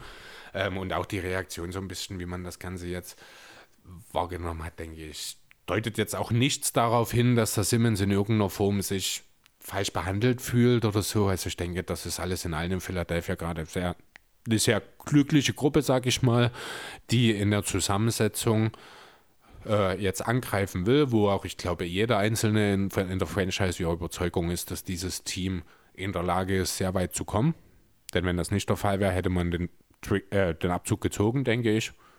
Andererseits, wie gesagt, ist halt die Frage, was kam im Gesamtpaket, was haben wir am Ende? Waren es die Rockets, die abgelehnt haben? Das kann ja genauso gut sein, das weiß, weiß man einfach nicht. Ja, ich denke schon, dass Philly gesagt hat, das ist das Maximale, was wir bieten. Da wird es einen Wert gegeben haben. Und da haben die Rockets gesagt, das reicht uns nicht. Punkt. Ja, genau, kann halt sein. Ne? Also man muss mal überlegen, also rein jetzt mal ohne Picks, nimmst du lieber Simmons und Maxi oder lieber LeVert und Allen? Simmons und Maxi. Genau. Also gehe ich davon aus, dass, oder ich glaube, es ist auch egal, ob man da Maxi oder Tybull nennen, oder? Eigentlich schon, ja. Also, Ähm, wobei ich, also das, wenn ich jetzt mich, was wäre dir lieber? Simmons und Maxi oder Simmons und Tybo? ja, äh, wäre mir lieber inwiefern. Also ich würde an meiner Stelle, wenn ich jetzt Houston gewesen wäre und ich hätte die zwei Pakete auf dem Tisch liegen, Ach so. hätte ich eher Maxi genommen. Obwohl ich persönlich Tybo mehr mag bis jetzt. Ähm, Ich überlege gerade bei den Rockets, neben, also ganz ehrlich, ich hätte keinen von beiden Deals gemacht, weil ich den Backcourt aus Wall und Simmons nicht hätte haben wollen. Das äh, mal ganz einfach mal in den Raum geworfen, aber im Zweifel ist halt die Frage, was brauchst du? Ne, Simmons ist klar, aber brauchst du dann vielleicht eher einen explosiven Point Guard, der dir viele Punkte liefern kann? Oder brauchst du einen der besten Flügelverteidiger, die die Liga zu bieten hat und der den offenen Dreier mittlerweile willig nimmt und auch einigermaßen ordentlich trifft? Also ein potenziell in zwei Jahren Elite 3D-Spieler oder einen potenziellen, ja, wer weiß, Six Man of the Year. Denkst du, dass bei Maxi bloß so wenig drin ist? Äh, denke ich nicht. Ich denke, da ist grundsätzlich schon mehr drin, aber die Kadersituation muss man mal schauen. Also ich kann mir durchaus vorstellen, vielleicht, dass er nächstes Jahr Danny Queen ersetzt in der Starting Five, aber ich kann ihn mir halt auch sehr gut als Six-Man vorstellen, zusammen mit Jake Milton. Wer, wer? Was ja aktuell läuft und Milton sehr gut ja, funktioniert. Ja, aber da muss ich dann auch sagen, sehe ich perspektivisch Maxi über, über Milton. Und Maxi über Tyball oder Tyball über Maxi? unheimlich schwierig, weil völlig unterschiedliche Spielertypen. Ich glaube, wenn du eine Mischung aus beiden hast, hast du einen All-NBA-Spieler, Wenn nicht sogar noch mehr. wenn nicht sogar noch mehr. Wobei so viel mehr als All-NBA gibt es nicht. Ähm, deswegen, also das dann wirklich kommt drauf an, was du brauchst. Also ich will keinen von beiden abgeben, ganz ehrlich. Aktuell bin ich noch an dem Punkt, wo ich, äh, ich glaube, Matisse noch über Maxi sehen würde. Okay. Ich sehe ja das Ceiling ein bisschen höher, deswegen tue ich halt Maxi. Mhm. Ja, ich bin sehen. halt, ich muss halt durch mein 2K, meine 2K, äh, My League, die ich spiele, bin ich halt so massiv gerade total geil auf Defense. Deswegen, da geht dann aktuell einfach nichts drüber. Ja, aber lass uns jetzt zurück zu den Rockets gehen. Wir sind wieder völlig ab vom Thema und deswegen gehen wir jetzt zurück zu den Houston Rockets und Victor Oladipo, der die Rockets nächstes Jahr nach Miami verlässt. Oder noch dieses Jahr. Denkst du, das passiert? Also ich habe schon gelesen auf jeden Fall, dass Oladipo wohl zumindest so ein bisschen in diese Richtung schielt. Ich habe sogar gelesen, aber das habe ich mir leider nie notiert, dass die Heat auch ein Angebot für Oladipo mit abgegeben haben. Nee, oder war das für Harden? Und kam bloß in diesen Zusammenhang mit auf, weiß ich gar nicht mehr genau. Jedenfalls war das auch nicht genug. Äh, ja, muss fast für Harden gewesen sein, ich weiß es nicht mehr genau. Jedenfalls, äh, ja, ist, denke ich, wie gesagt, also die Depot-Miami-Kombination, die halte ich für sehr, sehr realistisch, dass das spätestens nächstes Jahr passiert. Wenn die Rockets clever sind, versuchen sie daraus jetzt noch Gewinn zu schlagen. Wenn sie denn selbst nicht überzeugt davon sind, äh, Oladipo langfristig zu verlängern, natürlich, dann er- erhältst du ihn. Aber ansonsten, einen Duncan Robinson, kriegst du alle mal dafür. Und man würde die Bird Rights mitnehmen an Miami seiner Stelle. Im Trade-Fall, genau. Das ist rein finanziell nochmal wichtig, hat ein extra Jahr und dafür ist dann Miami, Pat Riley sicherlich auch bereit zu bezahlen. Ja, ist sicher kein, also ich kann mir nicht vorstellen, dass Hero reinkommt. Aber wie gesagt, ein Duncan Robinson, der muss dann eigentlich schon fast mit rein, weil das ist die Position, die Oladipo in der Starting Five übernimmt. Und ja, und dann musst du schauen, ob du noch, ich weiß nicht, ob du einen Achuva, Achiva, den Rookie, der sich ja auch sehr gut macht, ob du den Achiuwa. dann, ja, Precious Achuva, Ja. genau, ob du den dann dort noch mit reinmachst, ob das den Rockets reicht oder ob die dann doch eher sagen, nee, pass mal auf, wir wollen nicht euren Rookie, aber wir nehmen dafür drei First Rounder oder so. Wer weiß, keine Ahnung, aber ich kann mir schon vorstellen, dass da was passieren wird. Kann mir aber auch durchaus vorstellen, andererseits, dass die äh, Oladipo in Houston bis zum Ende der Saison bleibt. Kann, glaube aber nicht, dass es länger ist, das muss ich ganz deutlich sagen. Also ich denke, im Sommer spätestens kommt da eine Veränderung. Und dann muss ich mir ganz ehrlich die Frage stellen, reicht das für die Playoffs? Bei wem jetzt? Bei, Bei den Rockets. die Chance besteht. Sie sind in diesem großen Cluster der vielen Teams drin, die zumindest in Play-ins landen können. Richtig. Allerdings soll ja noch ein Spieler die Rockets verlassen, eventuell. PJ Tucker. Zu den Timberwolves. Zu den Timberwolves. Die Timberwolves stehen im Gespräch zu PG Okay. Haben großes Interesse angemeldet und da laufen gerade derzeit die Verhandlungen. Macht durchaus Sinn, würde ich behaupten Defensiv wollen. starker weil das ist Verteidiger mal ein Verteidiger. Ja, genau. Ich weiß nicht, ob das dann neben Towns ist oder ob er von der Bank. Ah, ich würde schon neben Towns sagen, weil er eigentlich ja die Power Forward Größe hat. Eigentlich ein richtiger Sender ist er ja nicht.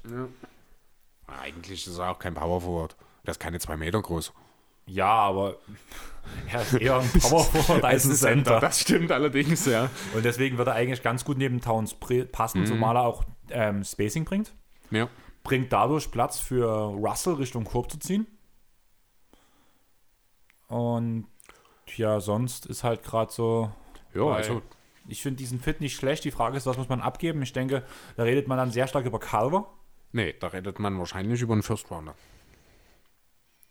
Der ist aber in Minnesota schon echt viel wert. Ja, aber das ist das, das ist die Grundlage, auf der Houston äh, verhandelt. Bin ich mir ziemlich sicher, wenn man überlegt, dass man für Robert Covington einen First Rounder bekommen hat, will man für PJ Tucker auch einen haben. Und ich kann mir nicht vorstellen, dass die Rockets dort von ihren Vorstellungen abrücken. Weil Tucker hat seinen Wert gezeigt, gerade defensiv. Und gerade wenn wir über ein Team wie Minnesota reden, ich könnte ihn mir auch beispielsweise jetzt mit der Nokic-Verletzung vielleicht auch noch in äh, Portland vorstellen. Die haben nur keinen Pick mehr, den sie abgeben können dafür. Und auch keinen richtigen Spieler, muss man Und ja, sagen. das stimmt natürlich. Andererseits, ich glaube, so viel verdient auch PJ Tucker nicht. Man könnte doch gegen Covington traden. Spielt ja diese Saison nicht so gut. Ja, wer weiß. Naja, Das aber wäre so lustig. Wie ein Deal zwischen Kyrie Irving und Russell Westbrook. ja, aber wie gesagt, also den Tucker, ja, wird sicherlich noch gehen. Die Frage ist, äh, um nochmal auf die Oladipo-Situation zurückzukommen, sollte dieser nämlich nicht verlängern, hätten die Rockets auf einmal jede Menge Cap Space nächstes Jahr. Würde den Rockets nicht helfen, weil es gibt keine guten, also es gibt natürlich gute Free Agents, aber keine ganz guten Free Agents, sage ich mal. Zumindest keine, von denen man wirklich glaubt, dass sie nach Houston gehen. Bei meinem Glück. Ja, ja gut, Kawhi könnte natürlich passieren, das stimmt. Ich hatte es mit Chris Paul. ja. Allerdings muss ich ja ehrlich sagen, ne? Houston ist virenfrei. Also, es Ist ist, das so? kein Spieler, na, virenfrei im Sinne für mich virenfrei. Ach es so. ist kein Spieler mehr in Houston, den ich nicht leiden kann. Stimmt. Also ich kann, ich kann jetzt Houston-Fan werden. also, was heißt Fan? Ich bin ja, ich bin ja Clippers-Fan, das bleibt auch so. Und selbst wenn Russell Westbrook irgendwann oder James Harden für die Clippers hätte spielen sollen, wäre ich glaube trotzdem Fan geblieben, hätte dann gesagt, nee, nehmt den mal bitte wieder weg. Aber ich habe keinen Grund mehr, Houston zu verabscheuen. Klingt hart. Ist aber so. jo, nee, aber halt, wie gesagt, also Free Agents wird es nicht viele geben. Warum also nicht dann den Weg, den man jetzt in diesem Jahr eingeschlagen hat, in den nächsten Jahren noch weiterführen und das so ein bisschen machen wie die Sander in diesem Jahr, wie die Knicks in den letzten Jahren auch schon oder auch andere Teams, die am ja, den ganz großen Erfolg noch nicht anpeilen, warum nicht irgendwelche teuren Verträge sich reinholen, die nicht mehr endlos lange laufen und sich mit Picks vergüten lassen. Ja, irgendwann haben wir dann aber wahrscheinlich wirklich mal die Situation dann, dass es einen Draft gibt in drei oder vier Jahren, wo nur drei Teams draften. Das ist ein Team, das einfach seinen Pick nie abgegeben hat und die anderen sind Houston und OKC. Das wäre lustig. Das hätte schon was, oder? Da geht es dann so, Pick Nummer eins sind dann meinetwegen die Cleveland Cavaliers, die clever genug waren, ihren Pick zu behalten. Und dann Pick Nummer zwei sind die Rockets, Pick Nummer drei die Thunder, vier Rockets, fünf Thunder. Gibt es nicht aber noch irgendein Team, was genauso viele Picks hat fast? Ich weiß nicht mehr. Die Pelicans haben ja die Hälfte des Holiday stimmt. Deals in Stephen Adams geschickt, äh, gesteckt und damit nach Stimmt, OKC. damit sind- Ist das, ja, gut, Ja. daran lag's. Aber haben die nicht, waren die ganzen Picks, die bei ähm, den Pelicans gelaufen sind, waren das nicht alles die eigenen Picks? Und nicht die Picks der Lakers? Haben die nicht doch die ganzen Lakers-Picks? Ach so, ja, mag sein. Also, was heißt die ganzen? Ich Ja, glaube nicht. So, so viele werden es nicht geben. Man muss ja auch mal sehen. vier.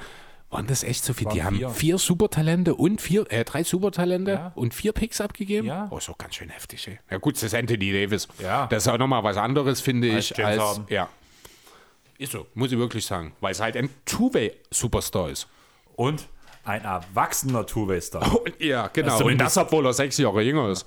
Also klar, er hat auch so seine Spirenzchen gehabt und alles, war auch, konnte man sich auch sehr drüber streiten. Lars, ein ganz großer Fan da natürlich davon. Ja, aber die Aber- Situation bei den Hornets ist aber auch nicht zu vergleichen mit der bei den Rockets. Ja. Ja, das muss man auch sagen. Also Davis wurde einfach im Stich gelassen von der Organisation, während Harden die Organisation im Stich gelassen hat. Ja. Deswegen, also ich bin jetzt dafür, dass Houston jetzt wieder Phoenix aus der Asche aufsteigt. Nee, nee, nee, nee. nee. Und- das machen, das machen die Suns. Ah, ah, ah. Phoenix, weißt du? Ja. Ah, machen wir eine kurze Pause, mir zieht es gerade übelst die Ohren zu. Okay, geht klar. Also mache ich doch noch einen Kaffee.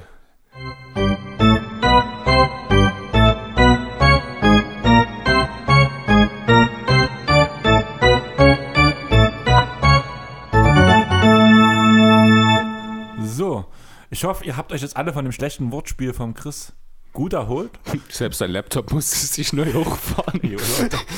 Wir hatten also, Chris brauchte jetzt keinen Kaffee mehr, einfach aus dem Grund, weil uns gerade so viel Herzflattern war, weil wir die erste Stunde echt gut fanden und Chris eine rauchen war. Ich habe mich auf die Couch gepflanzt, noch kurz ein, zwei Nachrichten im WhatsApp geschrieben. Wir stehen auf, Chris setzt sich hin, ich gucke an meinen Rechner, Rechner aus. Scheiße, wieso werden der jetzt neu hoch? Waren, ich glaube, deine Worte. Na. Danach Systemaktualisierung, warum auch immer. Und dann war alles aus und wir dachten schon, Komm, wir Scheiße. zocken noch eine Runde. Wir zocken noch eine Runde. New Orleans gegen, gegen Charlotte. Nein, erst war es so, ich mit Minnesota gegen. Genau, also genau, also wir haben Zufallsteams gemacht. Wir haben vorhin schon ein Spiel gemacht, da habe ich mit Team LeBron gespielt, also dem All-Star-Team vom letzten, von der letzten Saison quasi. Und du hattest was? Clippers. Die Clippers. Ach ja, du hast die Clippers genommen, genau. Das war ja noch okay. Jetzt haben wir halt dann in der Pause noch mal eins Ja, angemacht. es war noch okay, also da waren so gefühlt eine Zweiklassengesellschaft auf dem Feld. ja, natürlich. Aber- Aber, zumindest, also ich, bei mir war es halt Zufall, du hast halt die Clippers gewählt. Nun, ne? ja, genau. Genau. Und dann haben wir das halt jetzt gerade wieder gemacht. Da hatte ich was, die. Nee, Die- erst hattest du Team USA irgendwas Genau. und ich die Timberwolves. Richtig, da haben wir dann nochmal. Dann ist mir aufgefallen, dass ich die ganze Zeit meine linke Schultertaste gedrückt habe und deswegen die Sache nie zum Ende kam. Dann hattest du die Knicks und ich tue Team USA aus einem anderen Jahr. Dann hatte ich nochmal die Nix. Und ich die Toronto Raptors. Jo. Und dann haben wir gesagt, ach komm, mach mal. Nee, dann bin ich bei den Hornets gelandet und hatte die Schnauze voll gesagt, komm, mach mal. Aber für den Lars will ich ein Foto machen. Und dann hast du gesagt, na, dann nehme ich die Pelicans. Ja, das halt passt. Viele Grüße an genau. Lars jetzt. Grüße an. Lars, genau. Ähm, mit den Grüßen an Lars würde ich sagen, werden wir auch jetzt die Houston Rockets beenden. Oder hast du noch irgendwas? Willst du noch was loswerden? Christian Wood, Also, spielt, Christian Wood spielt genauso effektiv wie Anthony Davis. Offensiv. Offensiv. Ja, das mag sein. Äh, was ich noch ganz kurz äh, loswerden möchte, nochmal ein ganz kurzer Verweis einfach auf die Worte von Boogie, die er jetzt zuletzt gemacht hat, Thema Disrespect. Äh, viele haben ja jetzt gesagt, nachdem Harden eben nochmal ein Trade quasi gefuttert hat, dass das respektlos wäre. Und Boogie hat sich einfach hingestellt und hat gesagt, hier, der, die Respektlosigkeit, die hat schon viel früher angefangen in seinem Verhalten. Hat er natürlich auch völlig recht und möchte einfach jetzt an der Stelle nur deswegen nochmal erwähnen, weil ich es auch gut finde und richtig finde, auch wenn man ja über Boogie auch zwiegespaltener Meinung sein kann, äh, dass sich jemand hinstellt und auch mal ganz klar sagt, dass das, was Harden dort gemacht hat, eben einfach, ja, im besten Falle unkollegial war. Ja, auf jeden Fall. Es war auch eigentlich, ne, also wir hatten vor uns Thema schon, Thema, wie weit ist Harden persönlich, G-League oder Superstar? Du hast Kindergarten Ja. gesagt, trifft es eigentlich perfekt. Unterstreicht das, was Boogie gesagt hat. Und von daher würde ich sagen, lass uns zum nächsten Team springen. Jo. Machen wir die Pacers? Oder machen wir, nee, ich denke, mit dem Netz schließen wir ab, machen wir jetzt erstmal die Pacers, oder? Du möchtest mein Hassteam zum Schluss bringen. Ich denke, wir wollen immer positiv rausgehen. Na gut, dann machen wir die Netz zuerst, wenn du möchtest. Ich überlasse das dir. Aber ich will nicht über James Harden reden. Entscheide dich jetzt, Netz oder Pacers. Du über den Netz. Also jetzt doch die. Ach so, äh, okay, ich jetzt über die Netz. Oh mein Gott. Du Ja. hast immer gesagt, ich tue, ich tue viel zu viel disrespekten, um es in Boogie-Sprache zu sagen. Und ich habe nichts mehr als Disrespect da übrig für James Harden. Okay. Und dadurch, dass ich auch, also diese Kombination Westbrook-Harden war einmalig. So viel Hass in einem Team kann ich nicht nochmal verspüren. Aber die Allerdings kommt die, kommt die Kombination Irving, Durant und Harden sehr nah dran. Ja. Ähm, ja, gut. Was gibt es zu den Netz zu sagen? Grundsätzlich erstmal das Die haben den Wichtigste. schönsten Spieler der NBA. Ja, und jetzt auch noch James Harden. Äh, ja, Nick Claxton meinst du natürlich, den werden wir dann auch gleich nochmal nennen, aber erstmal das Wichtigste, die Nets haben das, was sie wollten. Sie haben James Harden. Ob es das ist, was sie hätten unbedingt haben wollen müssen? Deutsch ist echt geil heute. Äh, sei mal dahingestellt. Ich habe akute Zweifel daran, dass das dauerhaft gut gehen kann, muss ich ganz ehrlich sagen. Einerseits müssen wir aber erstmal ganz deutlich sagen, wir haben jetzt in einem Team drei der wahrscheinlich 20 besten Offensivspieler der Liga. Also rein offensiv rein- können wir vielleicht sogar 15 sagen. Rein offensiv. Also ganz weit raus, vielleicht sogar 10. Ah, da würde ich Kyrie, na, nee, so weit würde ich nicht Ah. gehen, das fällt Kyrie dann raus, finde ich. Kyrie Self-Creation kann auch den richtigen Pass bringen, ist ein Klatschplayer. Wenn er auf Aber dem es Feld gibt acht Spieler, die besser sind als er. Also acht weitere, da bin ich mir ziemlich Ja, sicher. dann lass mal das Fass aufmachen. LeBron? LeBron, Curry, Lillard. Jetzt muss ich mich kurz sortieren. Warte, ich mache mir mal kurz die Teamliste auf. Das ist mal einfacher, wenn ich die Namen von den Teams zumindest da habe. Wieso hat sich jetzt hier ein Ordner geöffnet? Ist Doncic für dich besser? Nein. Doch, natürlich. Nein, für mich nicht. Als für Kyrie? nicht. Doch. Als Kyrie, doch. Doch, Doncic würde ich mitgehen. Äh, das sind dann jetzt. Okay, nehmen wir Doncic mal raus, sind wir bei drei bisher, ne? Ja. Janis natürlich. Ja, gebe ich dir recht? Fragezeichen Sabonis.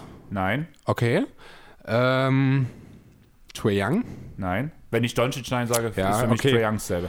Mag sein, dann müssen wir wahrscheinlich auch nicht über Julius Randle, müssen wir grundsätzlich nicht über Julius Randle reden. Jimmy Butler finde ich besser, weil vielseitiger und vor allem. Nicht. Offensiv nicht. Wir ach reden so, wirklich bloß ja, um gut, wir nur, ja, andererseits offensiv, Jimmy Butler hatte ohne, ohne einen Dreier zu nehmen gegen die LeBron Lakers zwei Triple-Double aufgelegt. Ja, ist ja alles gut und schön. Das Problem ist trotzdem, dass offensiv, wenn du nur diesen offensiven Faktor, Kyrie ganz klar über Jimmy Butler steht.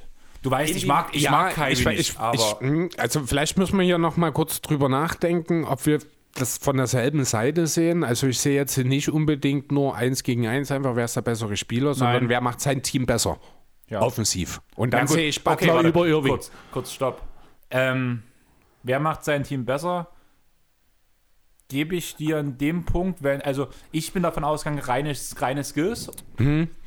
Ja. Also egal ob zur Self-Creation oder zum Assist begeben. Mhm.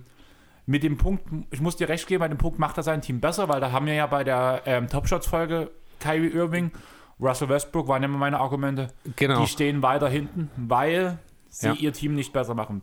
Mit dem Punkt hast du mich. Dann, also dann, Top definitiv, 15. genau. Wenn du den Punkt aber rausnimmst, reine Assist, also reine Skills. auch dann, lass uns, na, dann, wir waren immer noch bei vier oder bei drei?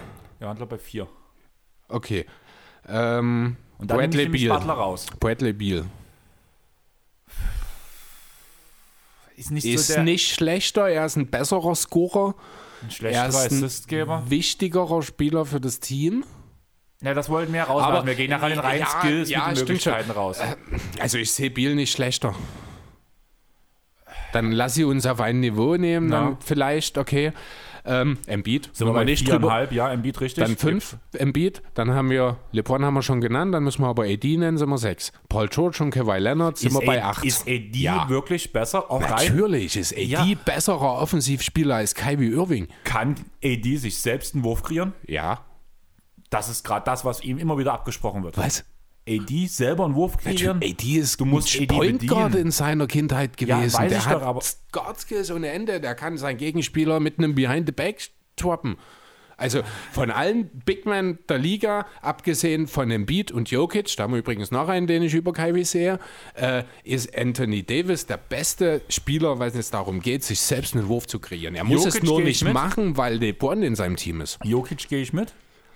Aber ich fand, ich habe schon sehr viele Aktionen, auch bei den Lakers, auch bei den Pels, wo man gesehen hat, dass man AD schon noch einen Ball geben muss. Ja, ich habe auch schon tausend Situationen gesehen, man bei Embiid sagen. Ja, oder über Kyrie. Das so Kannst du genauso über Kyrie auch sagen, weil er auch überdreht und auch mal das Falsche macht. Also, äh, ganz ehrlich, also AD ist der klar bessere Offensivspieler als Kyrie Irving. Da lasse ich überhaupt nicht mit mir diskutieren. Nicht ansatzweise.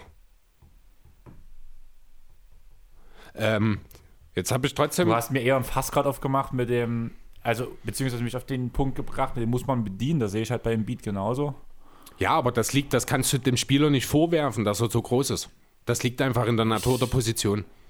Ich verstehe schon, was du meinst. Deswegen Auch- bin auch ich halt ein- am überlegen, wie ich es sehe, wie ich es für mich persönlich einordne. Auch ein Jokic bringt einen Ball im Halfcourt für gewöhnlich nicht vor. Das machen auch ein Murray und ein Harris. Aber er kann es. Ja, ne- ja, ein Davis auch und ein Embiid auch. Die können auch alleine in Fastpick laufen. Und die machen das auch. Haut mal bei uns in die Kommentare oder in die DMs, wer an wel, also ob Top 5, Top 10, Top 15 oder Top 20 Ich bin übrigens noch nicht fertig. Liste Kyrie der besten Offensivspieler ist. Jo, lass uns die Liste mal noch zu Ende sagen. Äh, George und Kawhi habe ich gesagt, die sehe ich beide besser. Kawhi sowieso, George in seiner aktuellen Form definitiv. In der aktuellen Form, Paul George, ja. Das ganze andere, rein offensiv wieder gesehen. Äh, Selbst bei Kawhi würde ich da, ich verstehe, also Du, du, du, ich habe den Eindruck, du bist viel zu sehr fixiert in dieser Tatsache, dass Kyrie Irving ein Point Guard ist und hebst ihn dadurch, habe ich das Gefühl, über alle anderen Positionen gerade.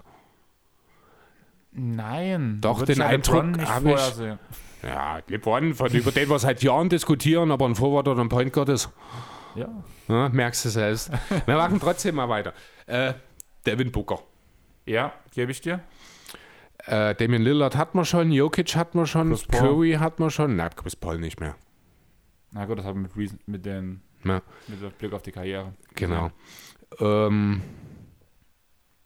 Hast du Curry jetzt schon gesagt? ich weiß nicht, ob ich Ihnen schon gesagt Ich habe halt, ich bin beim Durchzählen, aber ich bin mir sicher, wir kommen auf 10. Ja, aber man müsste es halt besser spezifizieren und dann wird es ja. schon schwierig. Nein, also wir wissen ja, wie es bei den Top-Shots läuft, wo wir halt auch lange sitzen, um unsere Liste zu erstellen und viel nachdenken und viele St Stats Ja. nachschlagen und uns danach noch einigen müssen. Okay, dann lass es uns einfach anders formulieren. Anstatt zu sagen, wir haben drei der 10 oder 15 besten Offensivspieler, können wir ja auch sagen, man hat zwei der besten Offensivspieler auf ihrer Positionen und einen Top-3-Spieler auf seiner Position. Ich denke, da sind wir uns einig, oder? Da sind wir uns einig und wir können ja einfach sagen, wir haben die drei offensiv stärksten Spieler in einem Team. Das es, gibt kein an, es definieren. gibt kein anderes Team, was offensiv drei so überragende Spieler hat. Betonung liegt Naja, auf drei. Ist, ja, ja, ist schon, ja, richtig, aber genau. Betonung liegt auf drei. Wenn es denn mal drei sind. Ja. Äh, ja, angeblich soll das ja ab morgen wieder drei sein, Ja, habe ich gehört. ja, vielleicht. Mal Ja. gucken. Mal sehen, wie lange. Ja. Ähm, ja, gut. Ähm, dadurch ergeben sich dann natürlich auch gleichzeitig einige Fragezeichen. Wir reden hier nämlich dabei auch von drei Spielern, die unter den Top 10 sind, wahrscheinlich sogar unter den Top 7, äh, was die Usage in dem vergangenen Jahrzehnt angeht. Ach, so meinst du? Ich dachte gerade, du redest bei Top 10 von Social Media Präsenz. Du meinst von Anzahl von Accounts oder was? Zum Beispiel. Oder dumme Nachrichten abs abschicken, wie ich glaube nicht, dass ich Houston jemals verlassen würde. Oder klar bleibe ich bei Boston. Die Welt ist eine Bla Scheibe. Ja. Äh, ja, naja, also es gibt nur ein Beispiel. Ich habe ein schönes Bild jetzt die, äh, heute auch gesehen. Das war eine Fotomontage von den drei, wie sie sich im Netztrikot allesamt um den Ball streiten. Fand ich auch sehr schön. Charakterisiert auch eines der größten Probleme, die potenziell auftreten können. Das Zusammenspiel muss ich natürlich erstmal finden. Ähm, alle drei sind. Was, Darf ich zu dem Punkt gleich mal was sagen, weil Gern. ich würde gleich dir rein. Wir haben dasselbe gesagt, mit die drei müssen sich erstmal finden zu der Kombination James Harden, West, Russell Westbrook, James Harden, Chris Paul und so weiter und so fort. Und auch wenn wir es alle nicht so richtig zugeben wollen, weil es trotzdem immer Spirenzchen gab, waren die Spirenzchen aus meiner Sicht eher, und wie gesagt, ich bin kein Rockets-Fan, die Spirenzchen waren halt eher menschlich zueinander, als dass es offensiv wirklich nicht geklickt hat, bin ich der Meinung. Das mag sein, aber es ist auch immer noch mal ein Unterschied, ob du zwei Superstars oder drei Superstars unter einen Hut kriegen willst. Ja, aber wir haben halt damals auch, ich will, Naja, bei dem Punkt möchte ich jetzt nicht so sehr drauf rumhacken, weil es hat dort auch geklappt und auch wo Russell Westbrook zusammen mit James Harden spielen sollten, haben ja alle gesagt, das wird niemals funktionieren. Die haben so eine hohe Usage. Ich will jetzt sehen, wie es funktioniert und dann werde ich mir über dieses Thema erst eine ähm, Meinung erlauben. Mit dieser hier, diese Montage gab es auch mit Westbrook mit Harden. Genauso Ja, gab es, ich habe heute, ich hab heute ein 2K-Video gesehen, wie Kai wie den Ball vorbringt, durch die Beine dribbelt, durch die Beine dribbelt an der Dreierlinie, danach einen Ball auf Durant gespielt, der in der Zone zehnmal durch die Beine dribbelt, weiter auf Harden rausspielt, der dasselbe macht und per Turnaround Jumper einen Dreier abschließend trifft. Ja, werden wir wahrscheinlich auch ein paar Mal sehen, diesen Spielzug. Genau. Klingt nach einem Classic Steve Nash-Move. Und von daher sehe ich das nicht ganz so, muss ich sagen. Also Ja, das will, aber das will ich trotzdem- sehen. Ja, ne, also man kann natürlich dort auch von Coaching-Seite schon ganz gut gegensteuern, indem man beispielsweise überlegt, wie man die drei äh, bisschen stackert. Da kam jetzt schon der Gedanke auf, Harden soll die Bank-Lineups anführen, dann können Kyrie und KD, beziehungsweise nur KD und Kyrie das ganze Spiel auf der Bank sitzen für Phasen. Also Kyrie, weil er halt nicht spielt. Äh, Wenn er halt da ist. ja, genau. Na, und dann bleibt halt, also was die Nets definitiv haben, immer einen All-NBA-Offensivspieler auf der Platte. Das ist etwas, was kein anderes Team liefern kann. Das ist definitiv etwas, was sehr, sehr hilfreich sein kann und wahrscheinlich auch dafür sorgen wird, dass die Nets am Ende, ich weiß es nicht, 280 Punkte im Schnitt auflegen. Aber halt unter Umständen auch in jedem zweiten Spiel 320 kassieren. Ja, da wird KD was dagegen haben. Das ist die, das Thema. Ne? Also genau, das ist auch direkt die nächste Frage, die ich hier stehen habe. Wer verteidigt denn? Ne? Du hast mit Jared Allen deinen mit Abstand besten Verteidiger, abgesehen von KD, abgegeben. KD bleibt natürlich immer noch ein guter Verteidiger, hat aber auch, das finde ich, geht manchmal ein bisschen unter, unheimlich in Golden State davon profitiert, dass er neben Draymond Queen spielen konnte. Ne? Also, wenn wir jetzt mal schauen, es gibt nur noch zwei Sender im Team. Das ist DeAndre Jordan und das ist Nick Claxton. Nick Claxton ist bisher seine NBA-Tauglichkeit mehr oder weniger schuldig geblieben, wird aber sicher seine Chance in dieser Saison bekommen und kann sich, wer weiß, wirklich die Backup-Rolle unter den Nagel reißen. Also ich muss sagen, du tust ihm sehr schlecht. Ist das besser? Ja, vielleicht, also ich habe jetzt noch nicht so den ganz großen Eindruck von ihm erlangt, sagen wir es mal so. Also ich habe mir viele Spiele wegen Nick Claxton angeguckt. Also ich weiß, bei sowas habe ich immer eine rosa-rote Brille ein bisschen auf, aber ich finde, er macht schon sein Ding und vor allem, wenn er mal gespielt hat, bringt er auch Einsatz, Hassel und ist halt noch jung. Aber er hat doch dieses Jahr noch gar nicht gespielt. Ich habe dieses Jahr noch keine Netz geguckt. Also ich sehe es jetzt gerade. Ich habe auch noch nicht in die äh, Stats reingeschaut, aber ja, genau. Also Player Injury, ich bin gerade bei BKF. Claxton is expected to miss weeks of action with a knee Tino, also Patty, keine Ahnung. Ja, das ist aber ein Update vom 6. Dezember. Darauf will ich eigentlich hinaus. Das ist schon einen Monat alt. Ja, wenn dort noch dieses. Also der ist verletzt aktuell und das scheint auch eine längere, also längere ist ja relativ, kann genauso gut sein. Apropos, da fällt es mir gerade ein, äh, wir haben, ich habe es letzte Woche noch angesprochen, dass es wohl länger dauern könnte. Mobamba ist zurück. Ach so? Ja. Ich habe letzte Woche noch angesprochen. Wagner ist nur eine Verletzung davon entfernt. Minuten in Washington zu bekommen. Was, was sind denn so Szenarien, die wir uns für die nächste Woche ausmalen? Scheiße, wir haben heute schon gesagt, dass ja, der NBA alles tun wird dafür, dass die Saison nicht abgebrochen wird. Ja, okay, so viel dazu. Nee, aber kommen wir nochmal zurück. Also die Sender-Situation, ich habe es auch vorhin, also wir haben es im Vorgespräch auch schon mal gesagt, der allgemeine Konsens der Netz in dieser Saison war ja bisher, sie sind besser, wenn die Andre Jordan auf der Bank sitzt.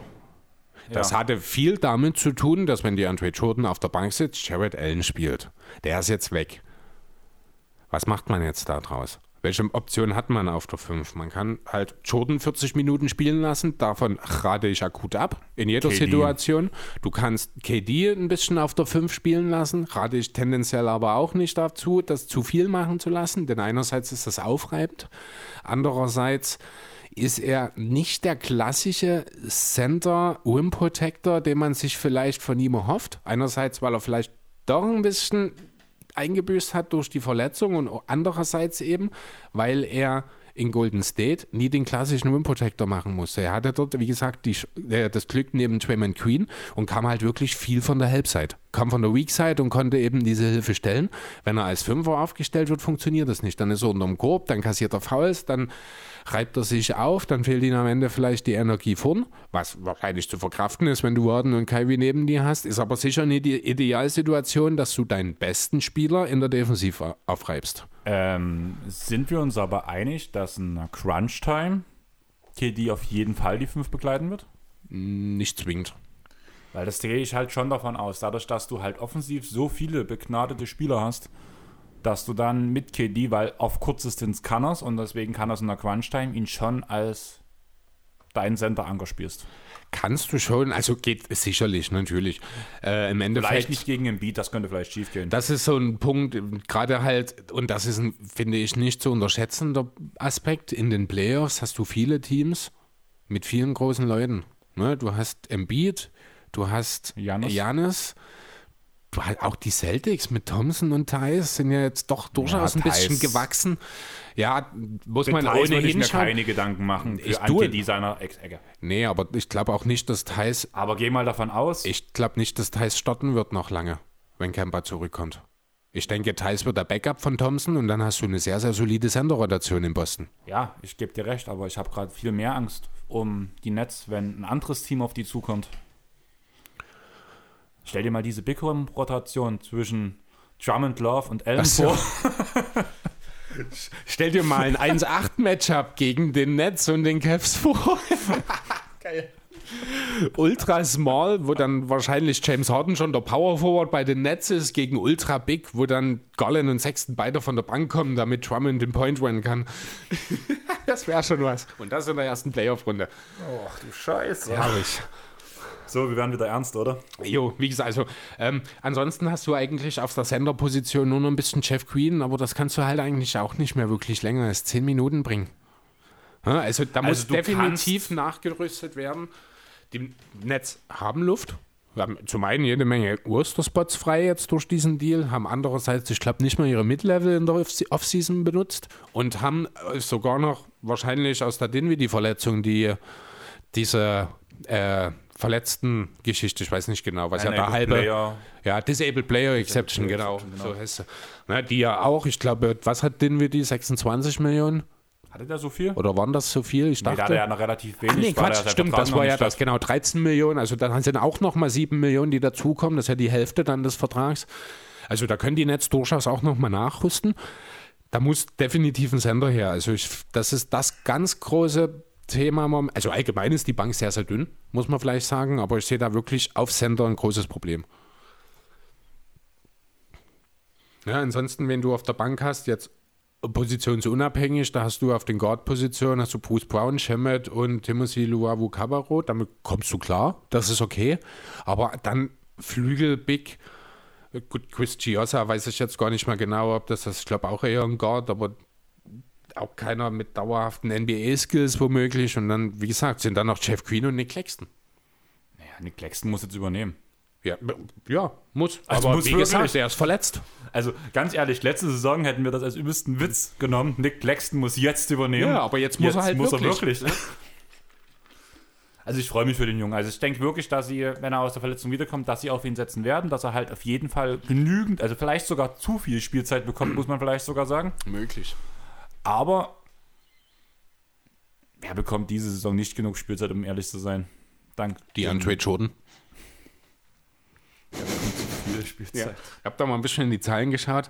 Äh, das ist schon wirklich auffällig. Das Offensivrating der Nets, wenn die Andre Jordan in dieser Saison auf dem Parkett steht, fällt von 119 auf 107. Dafür steigt das Defensivrating von 112 auf, also sinkt auch, logischerweise, weil ja negativer besserer Wert ist, von 112 auf 106. Aber insgesamt sind die Nets mit DJ deutlich schwächer. Na gut, das war ja aber kein sind. Geheimnis und das haben ja eigentlich vor der Saison schon genauso Ja, ist richtig, aber es, es beweisen halt auch die Zahlen, will ich damit auch einfach nur noch mal sagen. Ähm, ja, ich vermute mal, das wird sich im Laufe der Saison nicht unbedingt verbessern. Potenziell wird Jordan noch ein paar Minuten mehr abreißen. Gut, wenn du so eine Firepower, Firepower hast, also das Ziel im Brooklyn ist ganz klar, Offense wants to win Championships. Naja, ist halt dasselbe Prinzip wie in Houston. Nur mit dem Unterschied, dass es in Houston wenigstens ein paar brauchbare Verteidiger gab. Die fehlen mir, also die fehlen mir halt wirklich komplett, selbst wenn das gar Kader fit ist. Dinwiddie ist auch maximal ein durchschnittlicher Verteidiger, mehr kommt da nicht. Du hast nur einen guten Verteidiger in diesem Team. Und einen, ach so, übrigens, äh, durch den Trade gibt es jetzt drei All-NBA First-Teamer in Brooklyn. Kannst du mir sagen, wer die drei sind? Was in Brooklyn? Ja. Drei NBA First Teamer. Also drei Teams, drei Spieler aus dem Kader der Nets sind in ihrer Karriere mal in ein First, All-NBA First-Team gewählt. Kyrie war ein Keim. Ich glaube, Kyrie war bloß in einem. Second Team. Richtig. Denn der dritte ist die Andre Jordan. Stimmt. Stimmt. Müsstest du als clippers Ja, das war die Clippers-Zeit, ja. Ja, das sind so Sachen, da kann man sich nur an den Kopf greifen. In welcher Welt war die Andre Jordan mal der beste Center der Liga?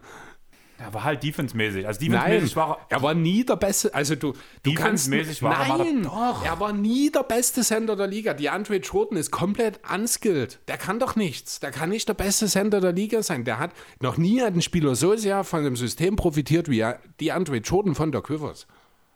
Ja. Ja, also ich will seine Leistung nicht schmälern. Das ist, und er ist vielleicht auch zu, also der ist durchaus zu Recht in einem All-NBA-Team gewesen, aber im First, ins All-NBA First-Team gehört die absolute Elite der Elite. Die kann die Andre Jordan nicht mal mit Fernglas sehen. Bei klarer Sicht. Du meinst, er ist blind? Nein, er ist einfach eigen, er ist kein guter Basketballer. Er hat Skills, die ihn als auf dem Parkett nützlich machen, die aber, wenn wir ehrlich sind, weniger mit Basketball zu tun haben. Das ist die Athletik in erster Linie. Ja, er kann nicht werfen, er kann nicht dribbeln. Das sind die elementaren Basketball-Skills. Hm. Hat er nicht. Was hat der jemals? Ach, nee, lass uns. Ich, ach, der Andre Jordan All-NBA-Fürst. Irre. Was für eine verrückte Welt, in der wir leben. Ähm, gut, lass uns kurz über Kyrie reden. Lass uns über Kyrie reden. Wo ist er gerade? Ähm, keine Ahnung, ob er sich schon von der Geburtstagsfeier seiner Schwester und seines, ich glaube, Vaters war es erholt hat, wo er jetzt gezeigt wurde oder gesehen wurde, weswegen er jetzt in die, äh, ja, in das Protokoll sozusagen musste. Sind wir mal ehrlich. Kyrie Irving hat sich von den Cavs wegtreten lassen, weil er nicht der Batman für LeBrons Robin sein wollte. Nein, andersrum. Der Robin für LeBrons Batman sein wollte.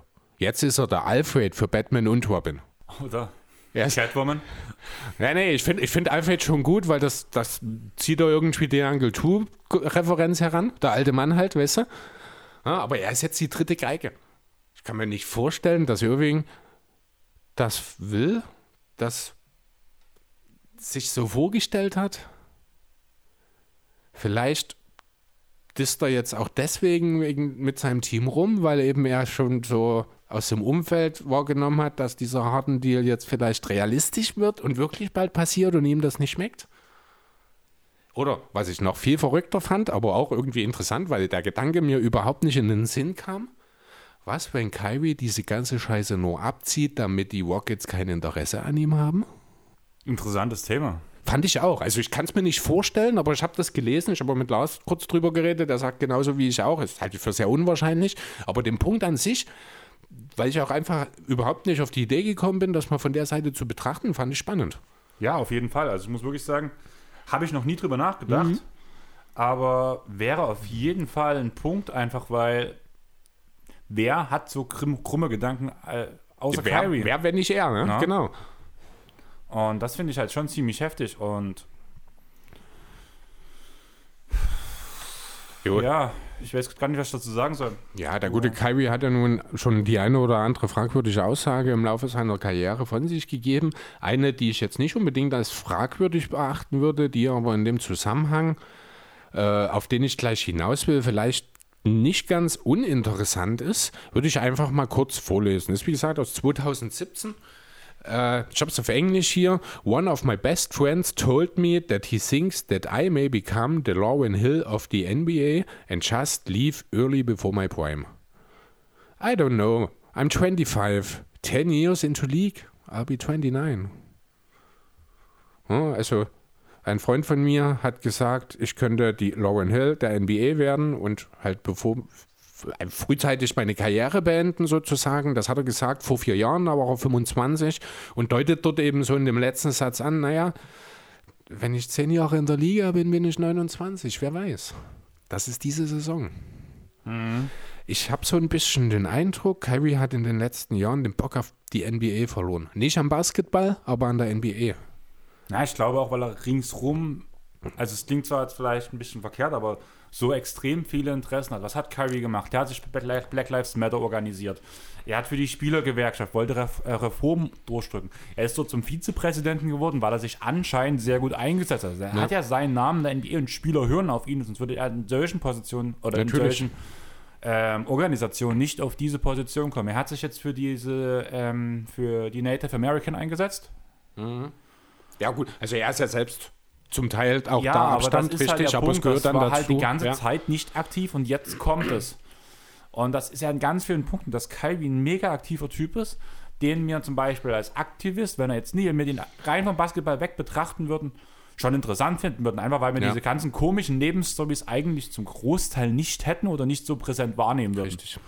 Und das ist dann halt schon so ein Punkt, vielleicht will er jetzt auch seinen Traum verwirklichen und nachdem er Geld verdient hat, ähnlich wie man es ja bei Leuten wie ähm, Barnes oder auch wie es bei, wer war der andere, der wegen Geld in der NBA kam? Der, der Rookie dieses Jahr, war das nicht sogar Cole, nee, Anthony Edwards war das? War das Edwards? Ja. Ich habe gerade überlegt. Der Football-Fan, na klar, der ja. Number One Pick. Mhm.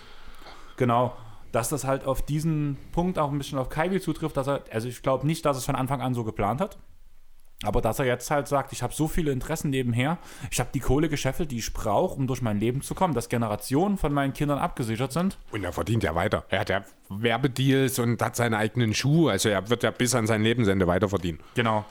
Und dass er jetzt seine Träume, die er sich bis jetzt erarbeitet hat, halt weiter. Weil, weil, weil ganz ehrlich, was fehlt ihm? Die MVP-Trophäe könnte man noch sagen. Die wird er nicht mehr bekommen. Richtig.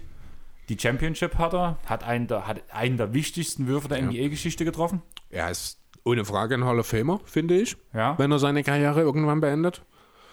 Und- Wobei, ohne Frage, ich glaube, so weit würde ich gar nicht gehen, wenn Ja, ich ehrlich sein soll. Gegensprecher gibt. Weil, ja, aber er ist letztlich, er ist halt auch letztlich nur in Anführungszeichen, das hätte ich jetzt auch gar nicht unbedingt gedacht, wenn man so an Kyrie Irving denkt, hätte ich jetzt nicht erwartet, dass er nur sechsmal in All-Star war. Andererseits, wie gesagt, ist er auch erst sein zehntes Jahr. Ja, er ist ja sehr jung in die Liga gekommen. Äh, ja, wie gesagt, Champion.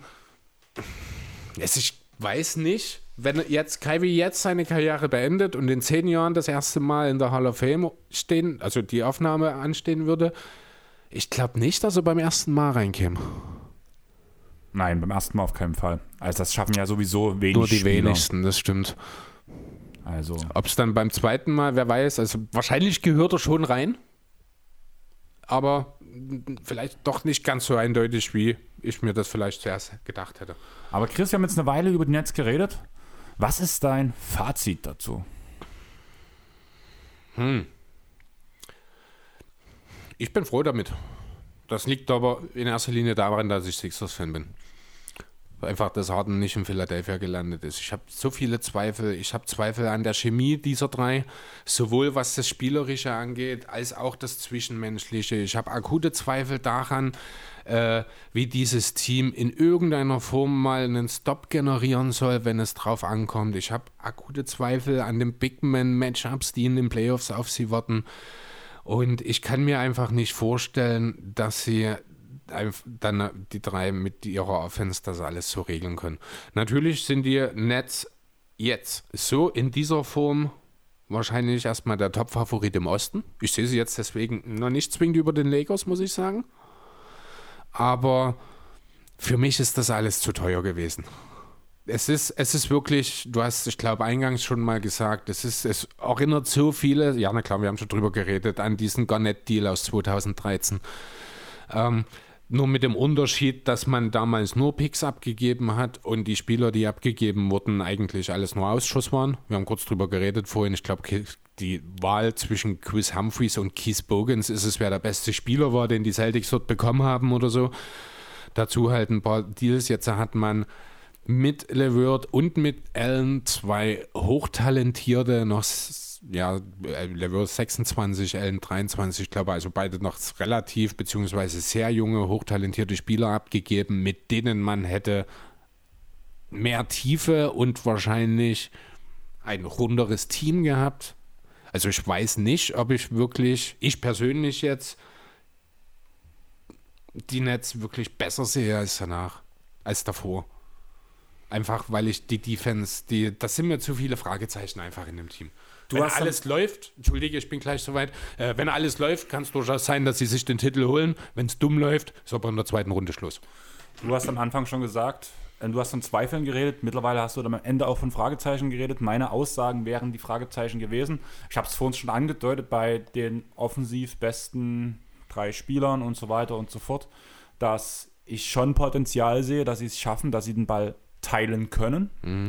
Dass ein KD mit einem so mit ein paar soliden Verteidigern eine Abwehr zusammenhalten kann, sehe ich auch irgendwo. Aber Wieder die mit. Fragezeichen. Mit Fragezeichen. Die sind halt nicht da, Ja, die soliden Joe Harris Verteidiger. hast du einen durchschnittlichen Verteidiger. Ist Joe Harris ein durchschnittlicher Verteidiger? Wirklich? Finde ich schon. Ja, okay. Jeff Green ist ein durchschnittlicher Verteidiger. Und DeAndre Jordan ist mit viel Augen zukneifen ein durchschnittlicher Verteidiger. Meinst du, dass KD mit diesen Spielern eine überdurchschnittliche Verteidigung Da aufbauen muss man kann? ehrlich sagen, auch wenn ich ungern positiv über diesen Menschen rede, auch James Harden hat seine Verteidigung hochgeschraubt. Ja, stimmt. Da, da habe ich vielleicht ein bisschen zu wenig jetzt dazu. Äh, Dann gesagt, ja, das muss wahr. man sagen, dass in Kyrie die Spiele, die er bis jetzt für die Nets gespielt hat, auch eigentlich solide in der Defense gespielt hat. Vielleicht nicht überdurchschnittlich, aber vielleicht durchschnittlich, weil Kyrie hat uns immer wieder gezeigt, dass wenn er möchte, kann er es. Ja, aber das macht er in der Regular Season nicht. Das ist meine Und- große Angst. Aber wie gesagt, ich habe viele Fragezeichen und deswegen kann ich nicht eindeutig sagen, es wird nicht funktionieren oder es kann funktionieren. Ähnlich wie du es gesagt hast, aber ich sehe das Potenzial, dass es funktionieren kann. Ja, also das Potenzial sehe ich auch. Deswegen, wie gesagt, Best Case ist der Titel. Aber Was ist da Worst Case? der, na, der Worst Case Zweite ist Runde. zweite Runde. Also die muss drin sein und wir reden hier definitiv über ein Team, das Heimvorteile in den Playoffs haben muss. Also in der ersten Runde, das ist so eine Frage. Es kann aber, es kann aber auch durchaus sein, und da kommen wir beispielsweise vielleicht auch schon zu dem Team, über das wir dann gleich noch reden, mit einem schlechten Matchup äh, wo es dann schon problematisch werden kann, wenn nämlich der Gegner viele offensive Waffen hat und vielleicht der, auf der anderen Seite in der Lage ist, zwei der drei einigermaßen im Zaum zu halten, dann kann es nämlich schnell auch schon problematisch werden. Und ich finde, da haben wir einen nicht ganz schlechten Übergang in Richtung der Pacers, oder? Und zu einem der interessantesten Coaches der Liga, würde ich sagen. Ja, zu einem der allgemein äh, spannendsten Projekte der Liga. Ich habe dir ja, ich weiß gar nicht, ob es am Montag oder am Dienstag war, habe ich geschrieben, ich mache die Woche was über die Pacers. Fand das auch super, weil halt Björken ist mein Coach of the Year-Kandidat. Ich wollte mal schauen, hat sich jetzt die Modernisierung, die sich angedeutet hat, hat sich das jetzt gezeigt. Ja, und dann habe ich so ein bisschen geschaut und wollte eigentlich anfangen mit, haben die Indiana Pacers eine Big Three? Das war eigentlich, wollte ich damit anfangen, den Take. Das war natürlich noch vor dem Trade. Ähm, ja, und da hatte natürlich Victor Oladipo seinen Anteil daran. Die anderen beiden sind Domantas Sabonis und äh, Malcolm Procton gewesen, die ich da mit hätte gemeint. Ich habe die Woche mal bei Locked On NBA reingehört, da war der Locked On Pacers Host da und da wurde die Frage gestellt, wer ist denn der wichtigste Pacer bisher in dieser Saison? Brockton, oder? Ja, waren sich tatsächlich auch die Leute einig. Ich hätte trotzdem noch Sabonis gesagt, um ehrlich zu sein, aber ich kann den Procton-Take durchaus nachvollziehen. Ist der Topscorer, er verteilt den Ball. Mhm. Ist auch verteidigungsmäßig gut dabei dieses Jahr. Und wie seine üblichen fantastischen Quoten. Äh, also ich muss ganz ehrlich sagen, Malcolm Procton sieht in dieser Saison das erste Mal aus wie ein ehemaliger Rookie of the Year, Ja, gebe ich dir recht. den ich ihn nach wie vor nicht gegeben hätte damals. Ich hätte ihn Dario Saric gegeben. Wissen wir alle. Hm, ich weiß, aber ich kann es nicht oft genug sagen. Äh, ja, aber jetzt dieses Jahr, ja, 23,5 Punkte, 7,5 Assists, 4 Rebounds, 1,7 Steals, trifft fast 50 Prozent aus dem Feld, 49,7, trifft 46,4 Prozent seiner 7 Dreier pro Spiel, ist völlig verrückt. Daneben Sabonis, 12, 22 Punkte, 12 Rebounds, 6 Assists, 56 Prozent Field Goal, 41 Prozent Dreier. Zwar nur 2 Prozent, äh, zwei Versuche pro Spiel. Ja, und dann wäre halt der dritte Mann, wäre Victor Oladipo gewesen. Der legt 20, 4 und 6 auf, trifft 36 Prozent seiner Dreier, 42 Prozent aus dem Feld. Also ist nicht ganz so effizient unterwegs wie die anderen beiden, aber dafür ja trotzdem mit einem entsprechenden Output. Und jetzt ist er weg. Jetzt haben wir anstatt Victor Oladipo auf einmal Kevin LeVert da stehen. Was heißt das? Was bedeutet das für die Pacers? Ähm, grundsätzlich erstmal habe ich mir die Frage gestellt, ist Kevin LeVert besser als Victor Oladipo? Ähm, ich bin der Meinung, dass LeVert konstanter spielen kann. Bei Oladipo hätte ich immer die Angst, die nächste Verletzung oder ka- kann er gewisse, also wir haben ja schon diesen Oladipo und diesen nach dem Wechsel von OKC so im Kopf. Das ist das Best Case, was ein Victor Olad- Oladipo spielen kann. Ich bin der Meinung, Die 17, 18 Saison, die erste Ostersaison Genau. seiner beiden, ja. ich bin der Meinung, dies kann er nicht mehr auf eine konstante, äh, auf eine komplette Saison duplizieren. ist richtig. Bin ich derselben Meinung. auf das, was er jetzt spielt, so ist sein maximales Outcome, was er erreichen kann. Viel höher geht's nicht mehr, bin ich der Meinung. Da bin ich ein bisschen anderer Meinung. Und jetzt kommt der letzte Punkt. Ich bin mir nicht sicher, ob LeVert das toppen kann, aber ähm, es gibt er ist jünger und es gibt ein paar Punkte, wo ich mir sage, bei der richtigen Entwicklung kann er das toppen. Und da kann er besser sein als der Victor Oladipo, der, je, der jetzt spielt. Offensiv zumindest, ja. Da sind wir uns, denke ich, sogar einig. Also, Ja. da, Offensiv also auf jeden Fall, wie gesagt. Also, ich weiß, dass Depot bissig sein kann in der Defense. Das habe ich ja vorhin selber bei dem Rockets Take Ja. gesagt. Aber ich finde ihn ein bisschen overrated. Vielleicht nicht von der gesamten Community, aber vor allem von dir, muss ich sagen, dass du ihn ein bisschen zu positiv siehst. Aber das hatten wir, glaube ich, schon ein paar Das Mal das mag Thema. sein. Äh, der Defense ist halt auch immer so ein bisschen eine Sache, die lässt sich halt schwer so greifen. Ne? Ähm, grundsätzlich würde ich aber behaupten wollen, ist Lever kein durchschnittlicher Verteidiger. Ich muss dich jetzt wirklich was fragen. Heißt der nicht eigentlich Levert? Du sagst immer Levert, ich sage immer Levert. Kann sein. Das liegt wahrscheinlich daran, dass das ein französischer Ursprung ist und ich glaube, wer heißt Braun. Also ich habe ja mal ein bisschen Französisch gehabt in der Schule und ich glaube, das ist, also es kann sein. Wahrscheinlich, also es ist wahrscheinlich ein französischer Name, der im Laufe der Zeit einfach amerikanisiert wurde. Kann sein, dass er eigentlich Lever, Lever, mir ist auch eigentlich Weil ich bin halt voll auf, dass ich überall höre Levert. Deswegen Kann durchaus sein. wundere ich mich jedes Mal bei dir. Mag durchaus möglich sein, ja, gut. Äh, was wollte ich sagen gerade? Dass er kein Brauch, nicht so guter Verteidiger sein kann wie Victor oder Depot. Achso, genau. nee, Also genau, was ich gesagt hatte, war Lever, Levert, wie auch immer, Karras ist ein unterdurchschnittlicher Verteidiger, wie ich finde. CL. Ich habe auch schon, ja genau, CLV kann man nennen. Äh, wo, wohingegen Oladipo zumindest ein brauchbarer Verteidiger ist. Ne? Also auch sicher nicht mehr auf seinem Master-Niveau, wo halt wirklich die Defense auch äh, den Lead Guard verteidigt hat und auch wirklich teilweise in Lockdown. Das macht ein Oladipo jetzt auch nicht mehr. Das ist auch klar nach so einer langen Verletzungspause. Trotzdem halte ich den defensiven Mehrwert von Oladipo immer noch für höher als den von Lever. Das will ich damit im Grunde nur sagen. Offensiv äh, finde ich, bin ich sogar mittlerweile, also am Anfang hatte ich, mein erster Gedanke war, warum macht Indiana das? Dann habe ich ein bisschen genauer reingeschaut und habe durchaus einige Gründe gefunden, warum die das machen. Ein paar hast du schon angewähnt. Zum einen ist Lever zwei Jahre jünger, Karras. Äh, zum, zum anderen kostet er nur 17,5 Millionen, wohingegen Victor Oladipo 21 Millionen kostet. Das hat den netten Nebeneffekt, dass die Pacers aus der Luxussteuer rausfallen. Außerdem ist sein Vertrag noch ein Jahr länger gültig. Und ich glaube, hat danach noch eine Spieleroption, wenn mich nicht alles täuscht, während Oladipos Vertrag eben nach der Saison ausläuft. Lever passt, Karras.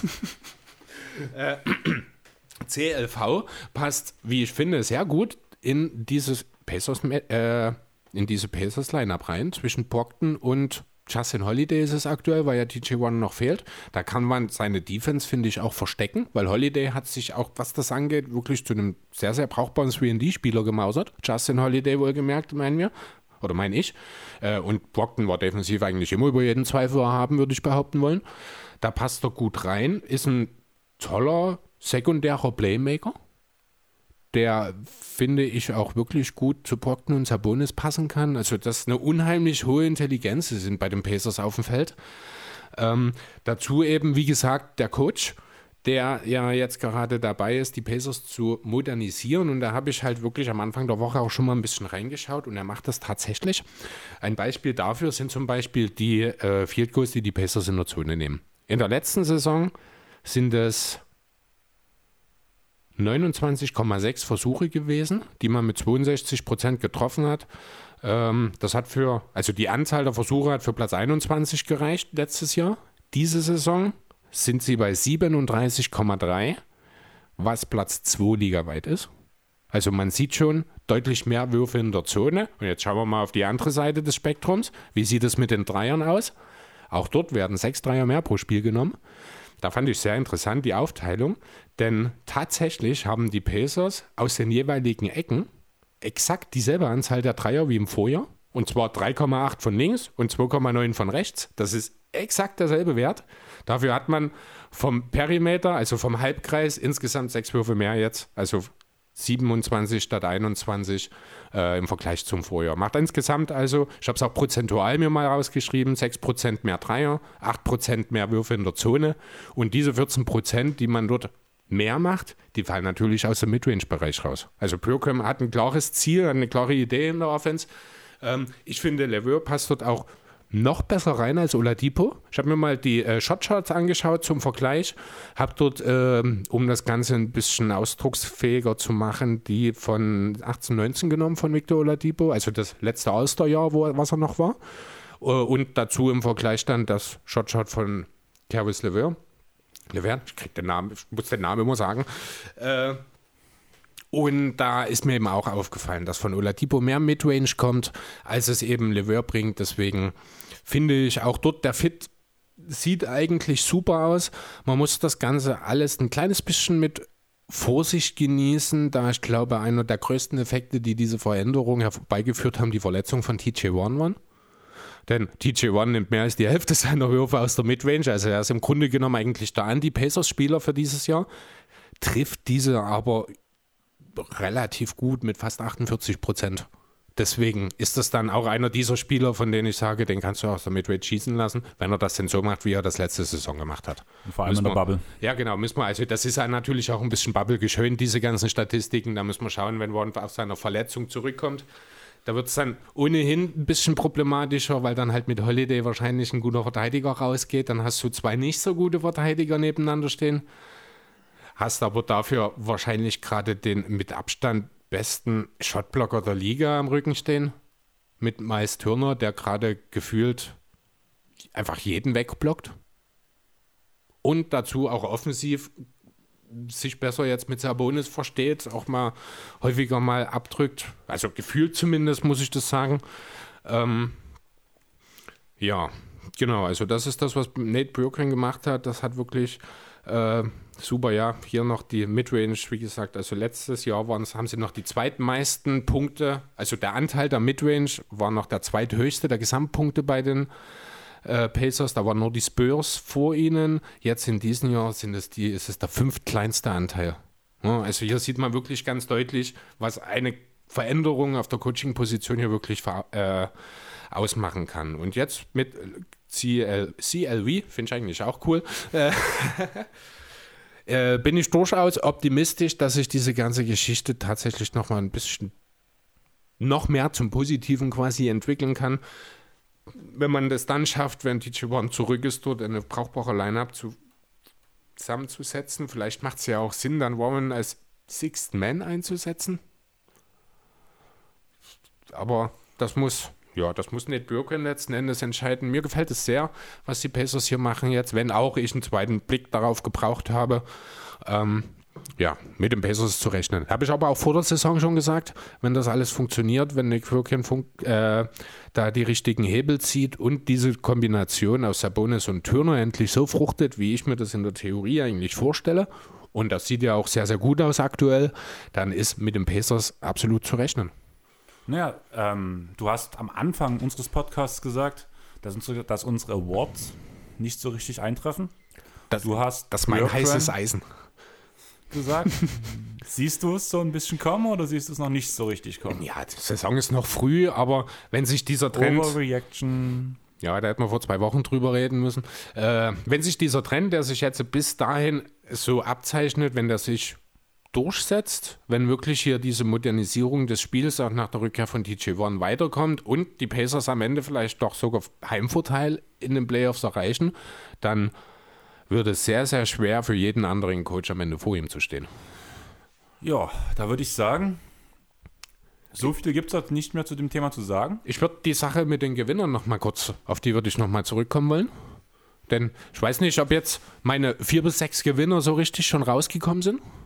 Die Sixers? Die Sixers sind einer der großen Gewinner. Äh, genau, also No Harden. Ich habe es mir mit einem Smiley hier hingeschrieben. Wir haben schon ganz kurz drüber geredet. Es wurde auch viel darüber diskutiert, ob das vielleicht die verpasste Chance für die Sixers war.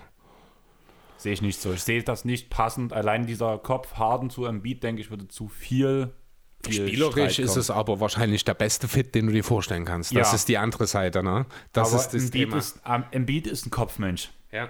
Und deswegen sehe ich das nicht funktionieren. Ja, ist richtig. Also ich, wie gesagt, ich bin auch absolut froh, dass Harden nicht in Philly gelandet ist.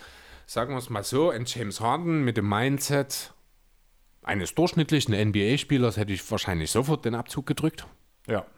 Also kommt natürlich immer aufs Gegenangebot an, aber so ist Harden halt aktuell einfach ein Risiko. Genau, gebe ich dir vollkommen recht. Jo, die Cleveland Cavaliers als mein, einer meiner Gewinner, da haben wir schon, also im Grunde genommen sind ja für mich alle, das ist so ein Trend, das hat man auch vor ein paar Wochen schon mal gesprochen, es gibt immer weniger Trades mit Verlierern. Ja, genau. Also, wir, also die einzigen Verlierer, können, was wir wirklich festhalten können, wären halt aus dem Paar, das Beispiel, auch wenn es total aus der Luft gegriffen Die war. Hornets, Die Hornets. richtig. Und hinter Brooklyn steht ein riesengroßes Fragezeichen. Und da sind wir uns, glaube ich, alle einig. Jo, die können natürlich in zwei Jahren als der große Verlierer dastehen, wie das eben vor sieben Jahren schon mal der Fall war mit dem Ganett Trade. Die können aber auch in zwei Jahren als zweifacher Champion, als der große Gewinner der ganzen Geschichte dastehen. Richtig. Ja. Und Genau, aber ein, hm? genau die Sache, was halt Phase ist. Als einen Gewinner sehe ich noch Miami. Genau, darauf sagen. wollte ich noch hinaus. Das ist nämlich mein sechster Gewinner und da haben wir schon in, bei äh, Oladipo drüber gesprochen.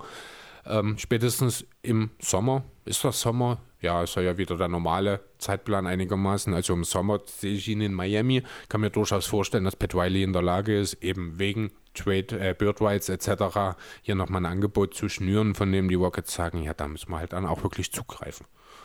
Ja, und dann haben die Rockets halt Cap Space und haben dann auch wieder ganz andere Möglichkeiten nächstes Jahr. Jo. Hast du noch was zu sagen, Chris? Äh, Lama Odom ist jetzt Boxer. Echt? Ja, ich habe es bloß in irgendeine Schlagzeile. Er hat jetzt als Pro-Boxer irgendwo einen Vertrag unterschrieben. Das habe ich mir einfach mal mit hingeschrieben, fand ich super. Will auch gar nicht weiter dazu sagen. Kleiner Fun-Fact zur Seite. Googelt mal Tyler Johnson und guckt euch das Wikipedia-Bild an. Ist auch sehr lustig. Hat ein wunderschönes lächelndes Bild mit Zahnlücke. Tyler Johnson? Tyler Johnson war es, glaube ich, ja. Schon meine Aufzeichnung, die ich nicht aufgerufen habe heute. jo, du kannst ja schon mal gucken. Lach Wo da ist denn der eigentlich gerade? Ist Tyler Johns oder bin ich gerade beim Namen falsch? Doug McDermott? Ich gucke jetzt nochmal meine Aufzeichnung fix rein. Nee, du meinst Tyler Johnson, ist schon richtig. Ich frage mich nur gerade, wo der spielt. Ne, in einem von den vier Teams. Ist er noch dort? Also er war. Von wem hatte der denn diesen irren Vertrag gekriegt? War das von den Suns? Ich hätte gesagt, den Irrenvertrag hat er von Miami bekommen damals, wo alle Ah, bezahlt doch, ja, wurden. stimmt, genau. Miami war das, richtig. Dann ist er nach Phoenix getradet worden und ja, genau, ist seit 2020 bei den Nets, richtig. Ja, das Bild mit der Zahnlücke ist auch sehr schön. Ach, hast du, recht. okay, ja, gut, also genau. ich recht gehabt. Ja. Okay. Das ist ja wirklich geil. Jo, ähm, Jo, und wenn ihr mal bei einem Eckendreier Lust habt, 100 Dollar zu wetten, dann geht einfach zu Dennis Schröder.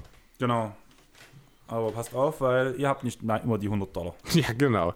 Oder zumindest so zum Nebenbei. Jo, Bette Benjamin. Genau. ähm, jo, ich würde sagen, wir haben es für heute. War ein bisschen komischer Pod einfach von dem ganzen Ablauf der ganzen Woche. Also auch sorry, wenn bei mir heute nicht alles so rund lief. Ich hatte einen Todesfall in der Familie und es war halt die Woche ein bisschen bescheiden bei mir, sage ich mal so. Toll jetzt. Deswegen hat Chris heute sein, seine Aufgabe gut gemacht. Ich, ich wollte gerade sagen, es hat Spaß gemacht. Da fängst du von deinem Opa an. Ja, Oh. aber es ist nun mal so, wie es ist. Und der Pod hat mir sehr viel Spaß gemacht. Ich habe viel gelacht. Ihr habt Ja. es, glaube ich, gehört, dass ich Spaß hatte an dem Pod. Ja, wir waren, ich glaube, heute auch beide ein bisschen dumm, oder? Also Ja. ich glaube hauptsächlich wirklich in der Pause, wo keiner zugehört hat, da haben wir ein Glück. paar Outtakes produziert, die leider nirgendwo aufgenommen wurden. Ja. Nein, aber ähm, ja, sorry dafür. Nächsten Male wird es auf jeden Fall wieder besser. Wer von euch Langeweile hat, nächste Woche Samstag mache ich wieder einen DJ-Livestream. Werden wir auch wieder auf dem Airball-Podcast-Profil auf Instagram posten, dass ihr danach auch den Veranstaltungslink findet. Ich würde mich freuen, wenn ihr vorbeischaut, auch gerne mit Musikwünschen. Die nächste Sache wäre der normale Werbeblock, blöd gesagt. Ich habe mal bei den Bewertungen reingeguckt. Es War was dran? Keine neue Bewertung schriftlich, allerdings eine nicht 5-Sterne-Bewertung. Schockierend. Schockierend. Also gebt ruhig gerne auch, auch Bewertungen ab, wenn ihr Probleme habt, wenn ihr euch irgendwas nicht gefällt. Aber dann schreibt es uns auch und sagt uns bitte, was wir anders machen können, was wir besser machen können. Weil bloß weil ihr keine 5 Sterne, 4 Sterne oder sonst was abgebt, können wir nicht erraten, was euch fehlt, was, wo wir uns verbessern können. Und nur mit eurer Hilfe können wir ein besseres Produkt erzielen, beziehungsweise einfach euch noch besser unterhalten und euch mehr Informationen rüberbringen. Deswegen bitte bewertet uns, auch ehrlich, aber sagt uns, wenn es keine 5-Sterne-Bewertung ist, wenn ihr nicht vollkommen zufrieden seid, woran es liegt, was ihr anders haben wollt. Und sonst folgt uns natürlich auf den ganzen gängigen Plattformen. Bewertet uns auf Apple Podcast und iTunes. Folgt uns auf Instagram, Facebook, Twitter. Twitter haben wir sogar ab und zu etwas abgesetzt. Also ich, Ich glaube, ich habe auch irgendeinen Tweet mal irgendwann rausgehauen. genau. Ja, hier und da überkommt es uns mal für einen Moment, aber ich glaube, die Chancen, dass es dich überkommt, sind tendenziell doch höher als bei mir. Ah, bei Twitter ist schwierig. Ja, aber Bei anderen schon, aber bei Twitter ist bei mir schwierig. Ja, ich, ich habe es ja letzte Woche gesagt. Mein Social Media Interesse ist so streaky wie der Wurf von Danny Queen. Mal bin ich eine Woche dabei und mal gucke ich eine Woche quasi gar nicht. Das ist einfach nicht. Bin ich nicht konstant genug einfach. Nicht konstant ist auch die Spielzeit von einigen NBA-Spielern. Unsere Konstanz ist auch gerade zeitenmäßig mal wieder völlig aus dem Ruder gelaufen. Wir laufen von drei Stunden wieder auf anderthalb Stunden, jetzt wieder auf zwei Stunden. Naja, aber sind es noch zwei? Wir sind bei zwei Stunden, vier Minuten. Okay, Also gleich fünf Minuten, das heißt Das ist äh, mit Ordnung. Intro, Outro und allem drin passt das schon. Auf jeden Fall danke fürs Zuhören. Wie gesagt, wenn ihr Probleme habt, meldet euch bitte bei uns. Eine schlechte Bewertung bringt uns nicht weiter, außer dass wir wissen, dass es einem von euch wahrscheinlich nicht so gut gefällt. Derjenige kann uns sich gerne bei uns jederzeit melden, sagen, das und das muss anders sein, weil damit helft ihr uns auch besser zu verstehen, auf was wir uns noch mehr konzentrieren sollen. Genau. Oder Und- falls ihr mal wisst, wer uns eine negative Bewertung gegeben hat, lasst uns seine Adresse zukommen und dann regeln wir das mit ihm persönlich. Also Chris, ich will ja nichts sagen, aber ich glaube, du bist der letzte Typ, der das sagen kann. Ja, allerdings, das stimmt. Also wir haben ja damals das Gespräch geführt, wir hätten uns nie wahrscheinlich in einer Bar oder irgendwas angesprochen. mit Sicherheit nie. Also, ich bin grundsätzlich nicht der Typ dazu, Dass du überhaupt erstmal in eine Bar kommst. äh, ja, dass ich überhaupt mit anderen Menschen rede. Und ich?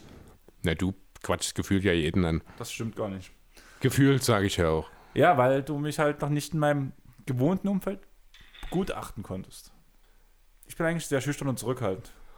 Also, das sind mit Sicherheit die letzten Sachen, die mir zu dir eingefallen wären. Frag meine Freunde, es ist nun mal so, aber ich würde sagen, wir haben jetzt lange genug um den heißen Brei geredet, wir machen das Ding jetzt zu und ich mische das morgen früh ab, Sonntag geht's hoch, alles andere, wir hören uns einfach nächste Woche, wie gesagt, würde mich freuen, gebt einfach einen Stream bei Twitch, danach im Chat ein Zeichen, hey, wir, wir sind zum Airboy Podcast, da werde ich vielleicht sogar mal Hip-Hop spielen. Immerhin habe ich sogar von dem Dollar zwei Lieder in meinem Oh, Pool, an. von daher könnte man auch darüber reden. Das Lied Goat und das Lied Kobe habe ich nämlich. Von daher, ich würde mich freuen, euch im Stream begrüßen zu dürfen. Eher Rock, Punk, Indie, aber wie gesagt, für die po Airball Podcast Community würde ich natürlich auch ein bisschen Hip-Hop spielen. Wir hören uns auf jeden Fall dann nach einen Tag später. Wahrscheinlich bin ich dann betrunken und Chris muss alles abmischen nächste Woche. Das weiß er bloß noch nicht. Aber deswegen jetzt. Ciao. Ciao.